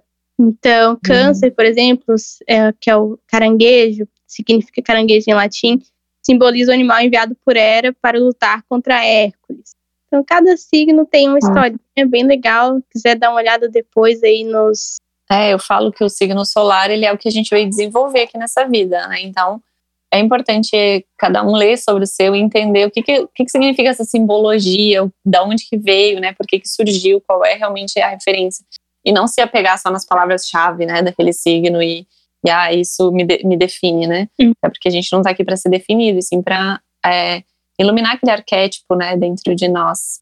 Então, vamos para a parte de mitos e verdades sobre astrologia. Eu trouxe aqui 11 afirmações que a Tabata vai esclarecer para gente é, se são mitos ou verdades. Então, vamos lá. Primeira diz que os horóscopos de jornais são falsos e não são parte da astrologia séria. É, como a gente já comentou bastante, isso é uma verdade. É, essa aí a gente acabou explicando quando trouxe vários contextos ali da história da astrologia também. A segunda diz que depois dos 27 anos passamos a ter mais características do ascendente do que do próprio signo solar. Isso é um mito, porque na verdade o nosso ascendente, nosso sol, ele também nunca vai mudar. Mas acontece que como a gente evolui, né, a gente, enfim, se torna mais consciente de quem somos aí, principalmente entre os 20 e 30 anos, a gente torna mais consciente as nossas ações, que é o nosso ascendente, né? Então, é, digamos que a gente assume mais o nosso ascendente como uma propriedade, né? Mas não que a gente se torne o nosso ascendente. Uhum. O inferno astral é o período de 30 dias que antecede o aniversário e seria uma espécie de provação, com sofrimento, desafios, atropelos e desventuras. é, isso é um mito. Na verdade, o inferno astral ele existe, né? A gente considera, mas a gente considera como a finalização de um ciclo, né? E aí tudo vai depender de como a pessoa viveu esse ano, né? Uma coisa é eu começar, é que nem ano novo, né? A gente vai ter um ano novo pessoal, e aí se a gente viveu esse ano todo desconexo, é, não consciente, não presente né, nas nossas ações, não se trabalhando como pessoa, né, se desenvolvendo humanamente, a gente vai, enfim, dar aquela, dar aquela, aquela, né, aquelas perguntas, a gente se faz perguntas, a gente se sente mal, a gente reflete, né, um período de bastante reflexão. E aí, mas não significa que vai ser uma aprovação, um sofrimento ou vai ter desafios. Pode ser muito gostoso, né? Por sinal, eu sempre indico as pessoas tirarem realmente ter mais tempo livre, sabe, num período de inferno astral, justamente para para refletir mais sobre a vida e para fazer coisas que ama, coisas que gosta. Uhum. É que o nome também não ajuda, né? Sim. A personagem negativa. É que nem no tarô tem a carta da morte, sabe? Daí a galera fica, meu Deus, mas porém é, é coisa boa. Sim, é finalizar, né? É. Tá, aí a próxima afirmação diz que a astrologia não é ciência. Isso é uma verdade, né? Porque ela não é considerada hoje uma ciência, justamente por ter esse aporte mais que que envolve, que assim, o que, que é a ciência, né? A ciência é uma, uma, uma um tipo de verdade, né? Ou seja, é olhar para aquilo e saber, ah, cada vez, né? Eu, tipo assim, vai ser testado e aprovado, né? E como a astrologia ela é algo que depende de uma interpretação de vida, depende do, da forma como aquele ser foi, foi criado, no ano, né, da, da época que aquela pessoa nasceu. Isso não tem como ser algo que vai, vai ser considerado uma ciência. Uhum. A, a astrologia é diferente de horóscopo. Sim, verdade, né? Até porque a astrologia é muito mais abrangente, né? O horóscopo é só uma partezinha lá que é só é fazer uma previsão através do, do, do signo solar da pessoa, né? Que aí não está considerando todo o resto. Então, astrologia, como a gente conversou, é todo, todo o restante, né? Sim. Existe um décimo terceiro signo no zodíaco clássico que foi deixado de fora. Então, isso tem bastante polêmicas, assim, mas é uma coisa que eu nunca encontrei nenhum autor muito bom, muito confiável falando sobre. E é mais polêmicas mesmo. Alguns dizem que sim, outros dizem que não, então não dá para ter uma certeza, assim, para dizer se é um mito ou se é uma verdade. Uhum. É, pelo que eu li, tipo, tem essa constelação, né? Tem uma décima terceira constelação, que aí, tipo, tem uns que diz que, ah, beleza, ela fica de fora mesmo, né? Ela, ela é para ficar de fora. Só que aí tem uhum. outros que eu vi falando que deixaram de fora só para arredondar o número, para ficar 12. Hum. é porque, na verdade, constelações existem milhares, né? E aí, mas as que foram realmente observadas e que se tornaram signos e tal foram essas 12, né? Então eu acho que nada mais, mais justo do que deixar o que tá, né? Pois é, também acho. Tá. Na maioria das vezes, as previsões astrológicas falham. Acredito que seja um mito, porque, assim, como a gente. Quem eu falo, quem é astrólogo é um ser humano, né? Que tá ali interpretando, vai depender do olhar dele sobre aquilo. Então, às vezes, pode falhar no sentido de que ele não avaliou de forma profunda, é, né? De que aquilo, enfim, o olhar dele sobre aquilo foi uma outra interpretação. Quando a gente está dependendo de uma interpretação humana, pode falhar. Mas se a pessoa estuda certinho e sabe, né, e faz as previsões, estuda realmente, não vai, não vai ter falha. Uhum. O retorno de Saturno existe e o planeta é o vilão do mapa. Então, o retorno de Saturno existe e assim, é que depende da linha de astrologia, vai ver ele como, por exemplo, a astrologia mais antiga, né? Ela vê o, o, Saturno como um vilão, como um maléfico, né? Eles falam maléfico dentro do mapa. Já uma astrologia mais moderna, uma astrologia humanista psicológica, já não considera como algo ruim, né? O retorno de Saturno ele se dá ali entre os 28 e 30 anos, que é quando Saturno volta para o mesmo ponto ali que estava quando nasceu, e que é um período onde a gente passa por um amadurecimento muito grande. E aí isso tem que levar em conta o que, que a pessoa teve de experiências na vida dela, né? Se ela viveu esses 28 anos consciente ou inconsciente, quais foram as experiências dela de vida, e aí ele vai ser um chamado para um amadurecimento. Então, não significa, né, que vai ser algo ruim. Uhum. Se você nasceu no último dia de um signo, vai ter características do signo seguinte. Mito, hum, mas tudo tem que ser considerado no mapa inteiro, assim, né? Então, que a gente falou, só o signo solar não define tudo, né, ou muita coisa. Então, é bom olhar o mapa como um todo. Mas é aquela coisa, se a pessoa nasceu no finalzinho, existe ali uma transição, mas não significa que ela vai ali pegar todas as características do próximo signo. Mas às vezes, por exemplo, a pessoa nasceu no último dia de leão, mas ela tem todos os outros planetas ali em virgem. Então, obviamente, ela vai sentir muito mais a energia de virgem na vida dela do que propriamente de leão. Mas o que ela veio desenvolver, se o sol estava no leão, em leão, mesmo que seja no último segundo, é aquelas energias ali. Entendi, bacana. Mercúrio retrógrado só faz mal. é, isso é um mito, né? É que, na verdade, a gente, é, os ocidentais, né, nós temos essa mania de que a vida é só para frente, né? A vida é linear, então tudo tem que acontecer, tudo tem que fluir a hora que a gente quer, como a nossa mente quer. E o Mercúrio retrógrado é justamente ele acontece porque ele diz assim: ah, vamos acalmar, vamos frear, vamos, né, dar uma ré, desacelerar, tirar o pé do acelerador, porque senão vai dar com a cara no muro. E aí as pessoas não querem parar, né? As pessoas começam ali a, a brigar com a energia que está ali no, no, momento, né? Gerar esse controle e todo controle gera sofrimento. Uhum. E a última, relação entre signos opostos não dá certo. Isso é um mito, né? Porque os opostos justamente são complementares.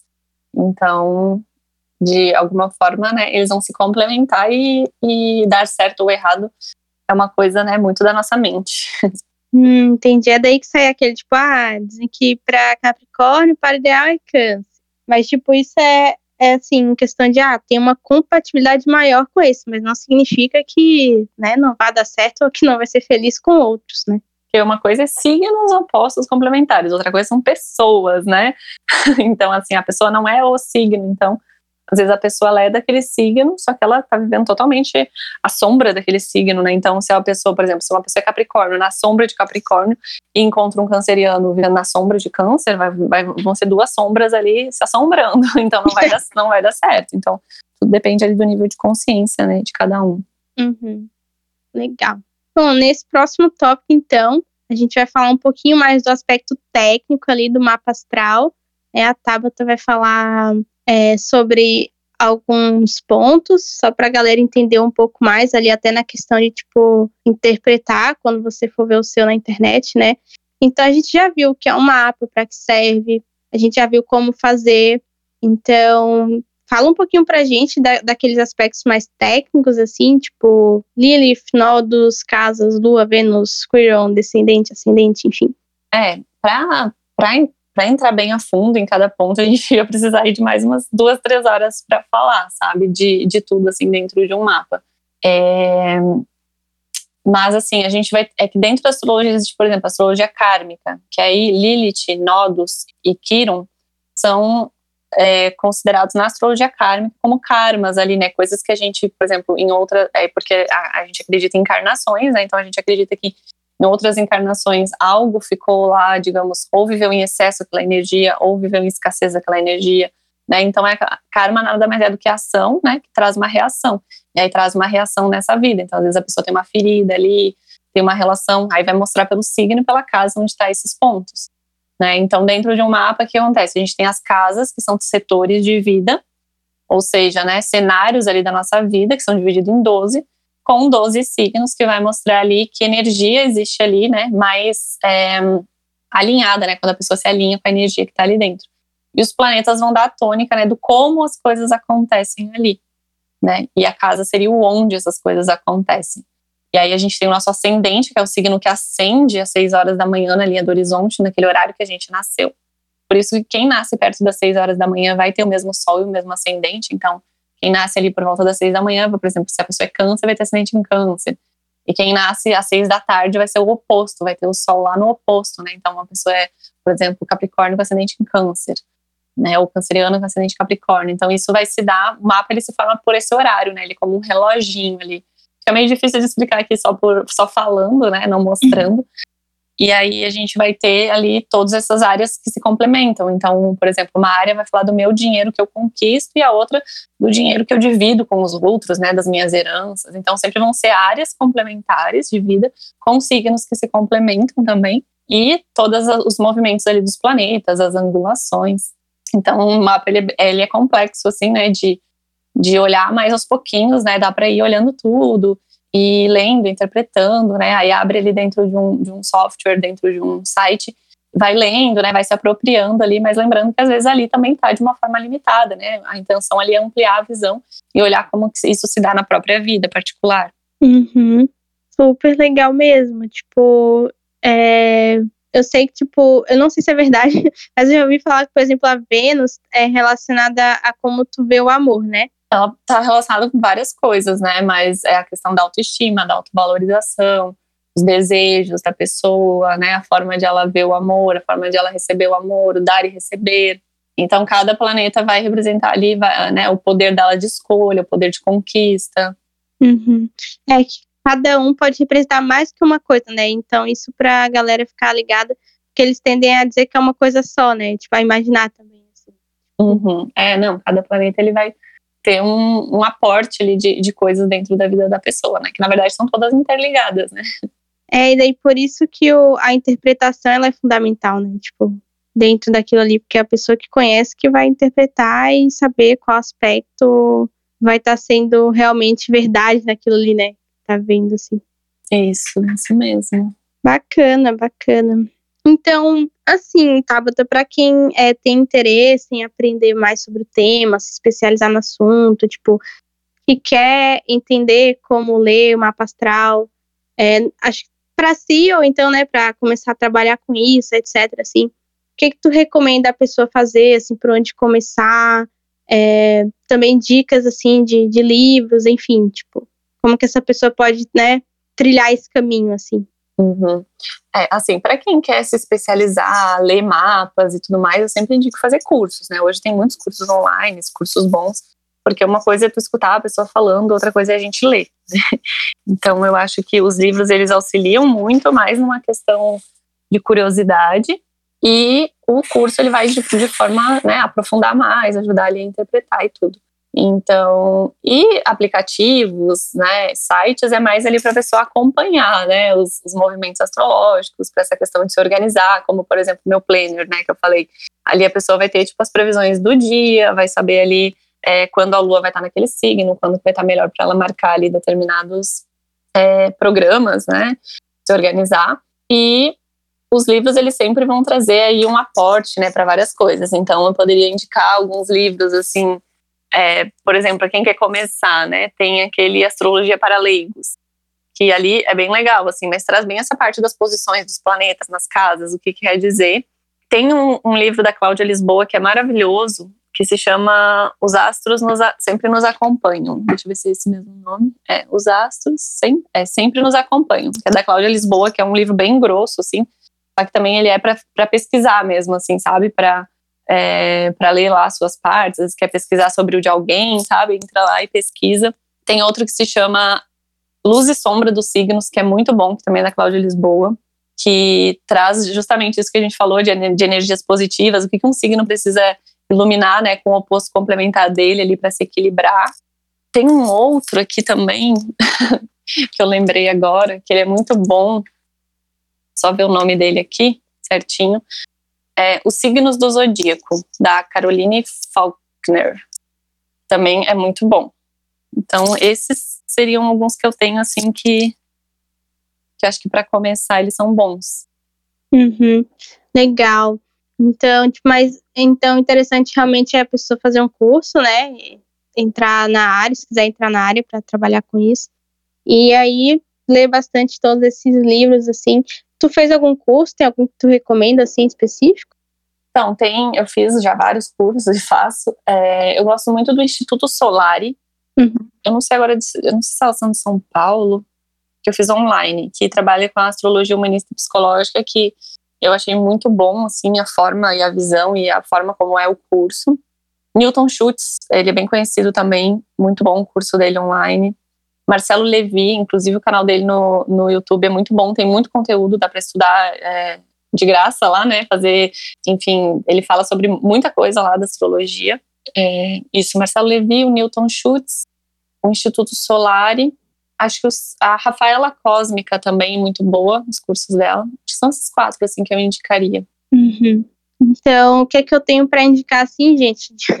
para quem gosta do assunto, tem alguns aplicativos tem o CoStar, que dá para fazer mapa astral, o teu e dos amigos, e comparar, né, no caso, direcionado à sinastria. Tem o Moon Phase Calendar, que é para você acompanhar as, as fases da Lua e o movimento pelos signos. Tem o Time Passages, que é horóscopos diários, personalizados com o seu mapa astral, aquele jeitinho que a gente gosta. Tem o Vênus, que também é para analisar o horóscopo diário e o mapa.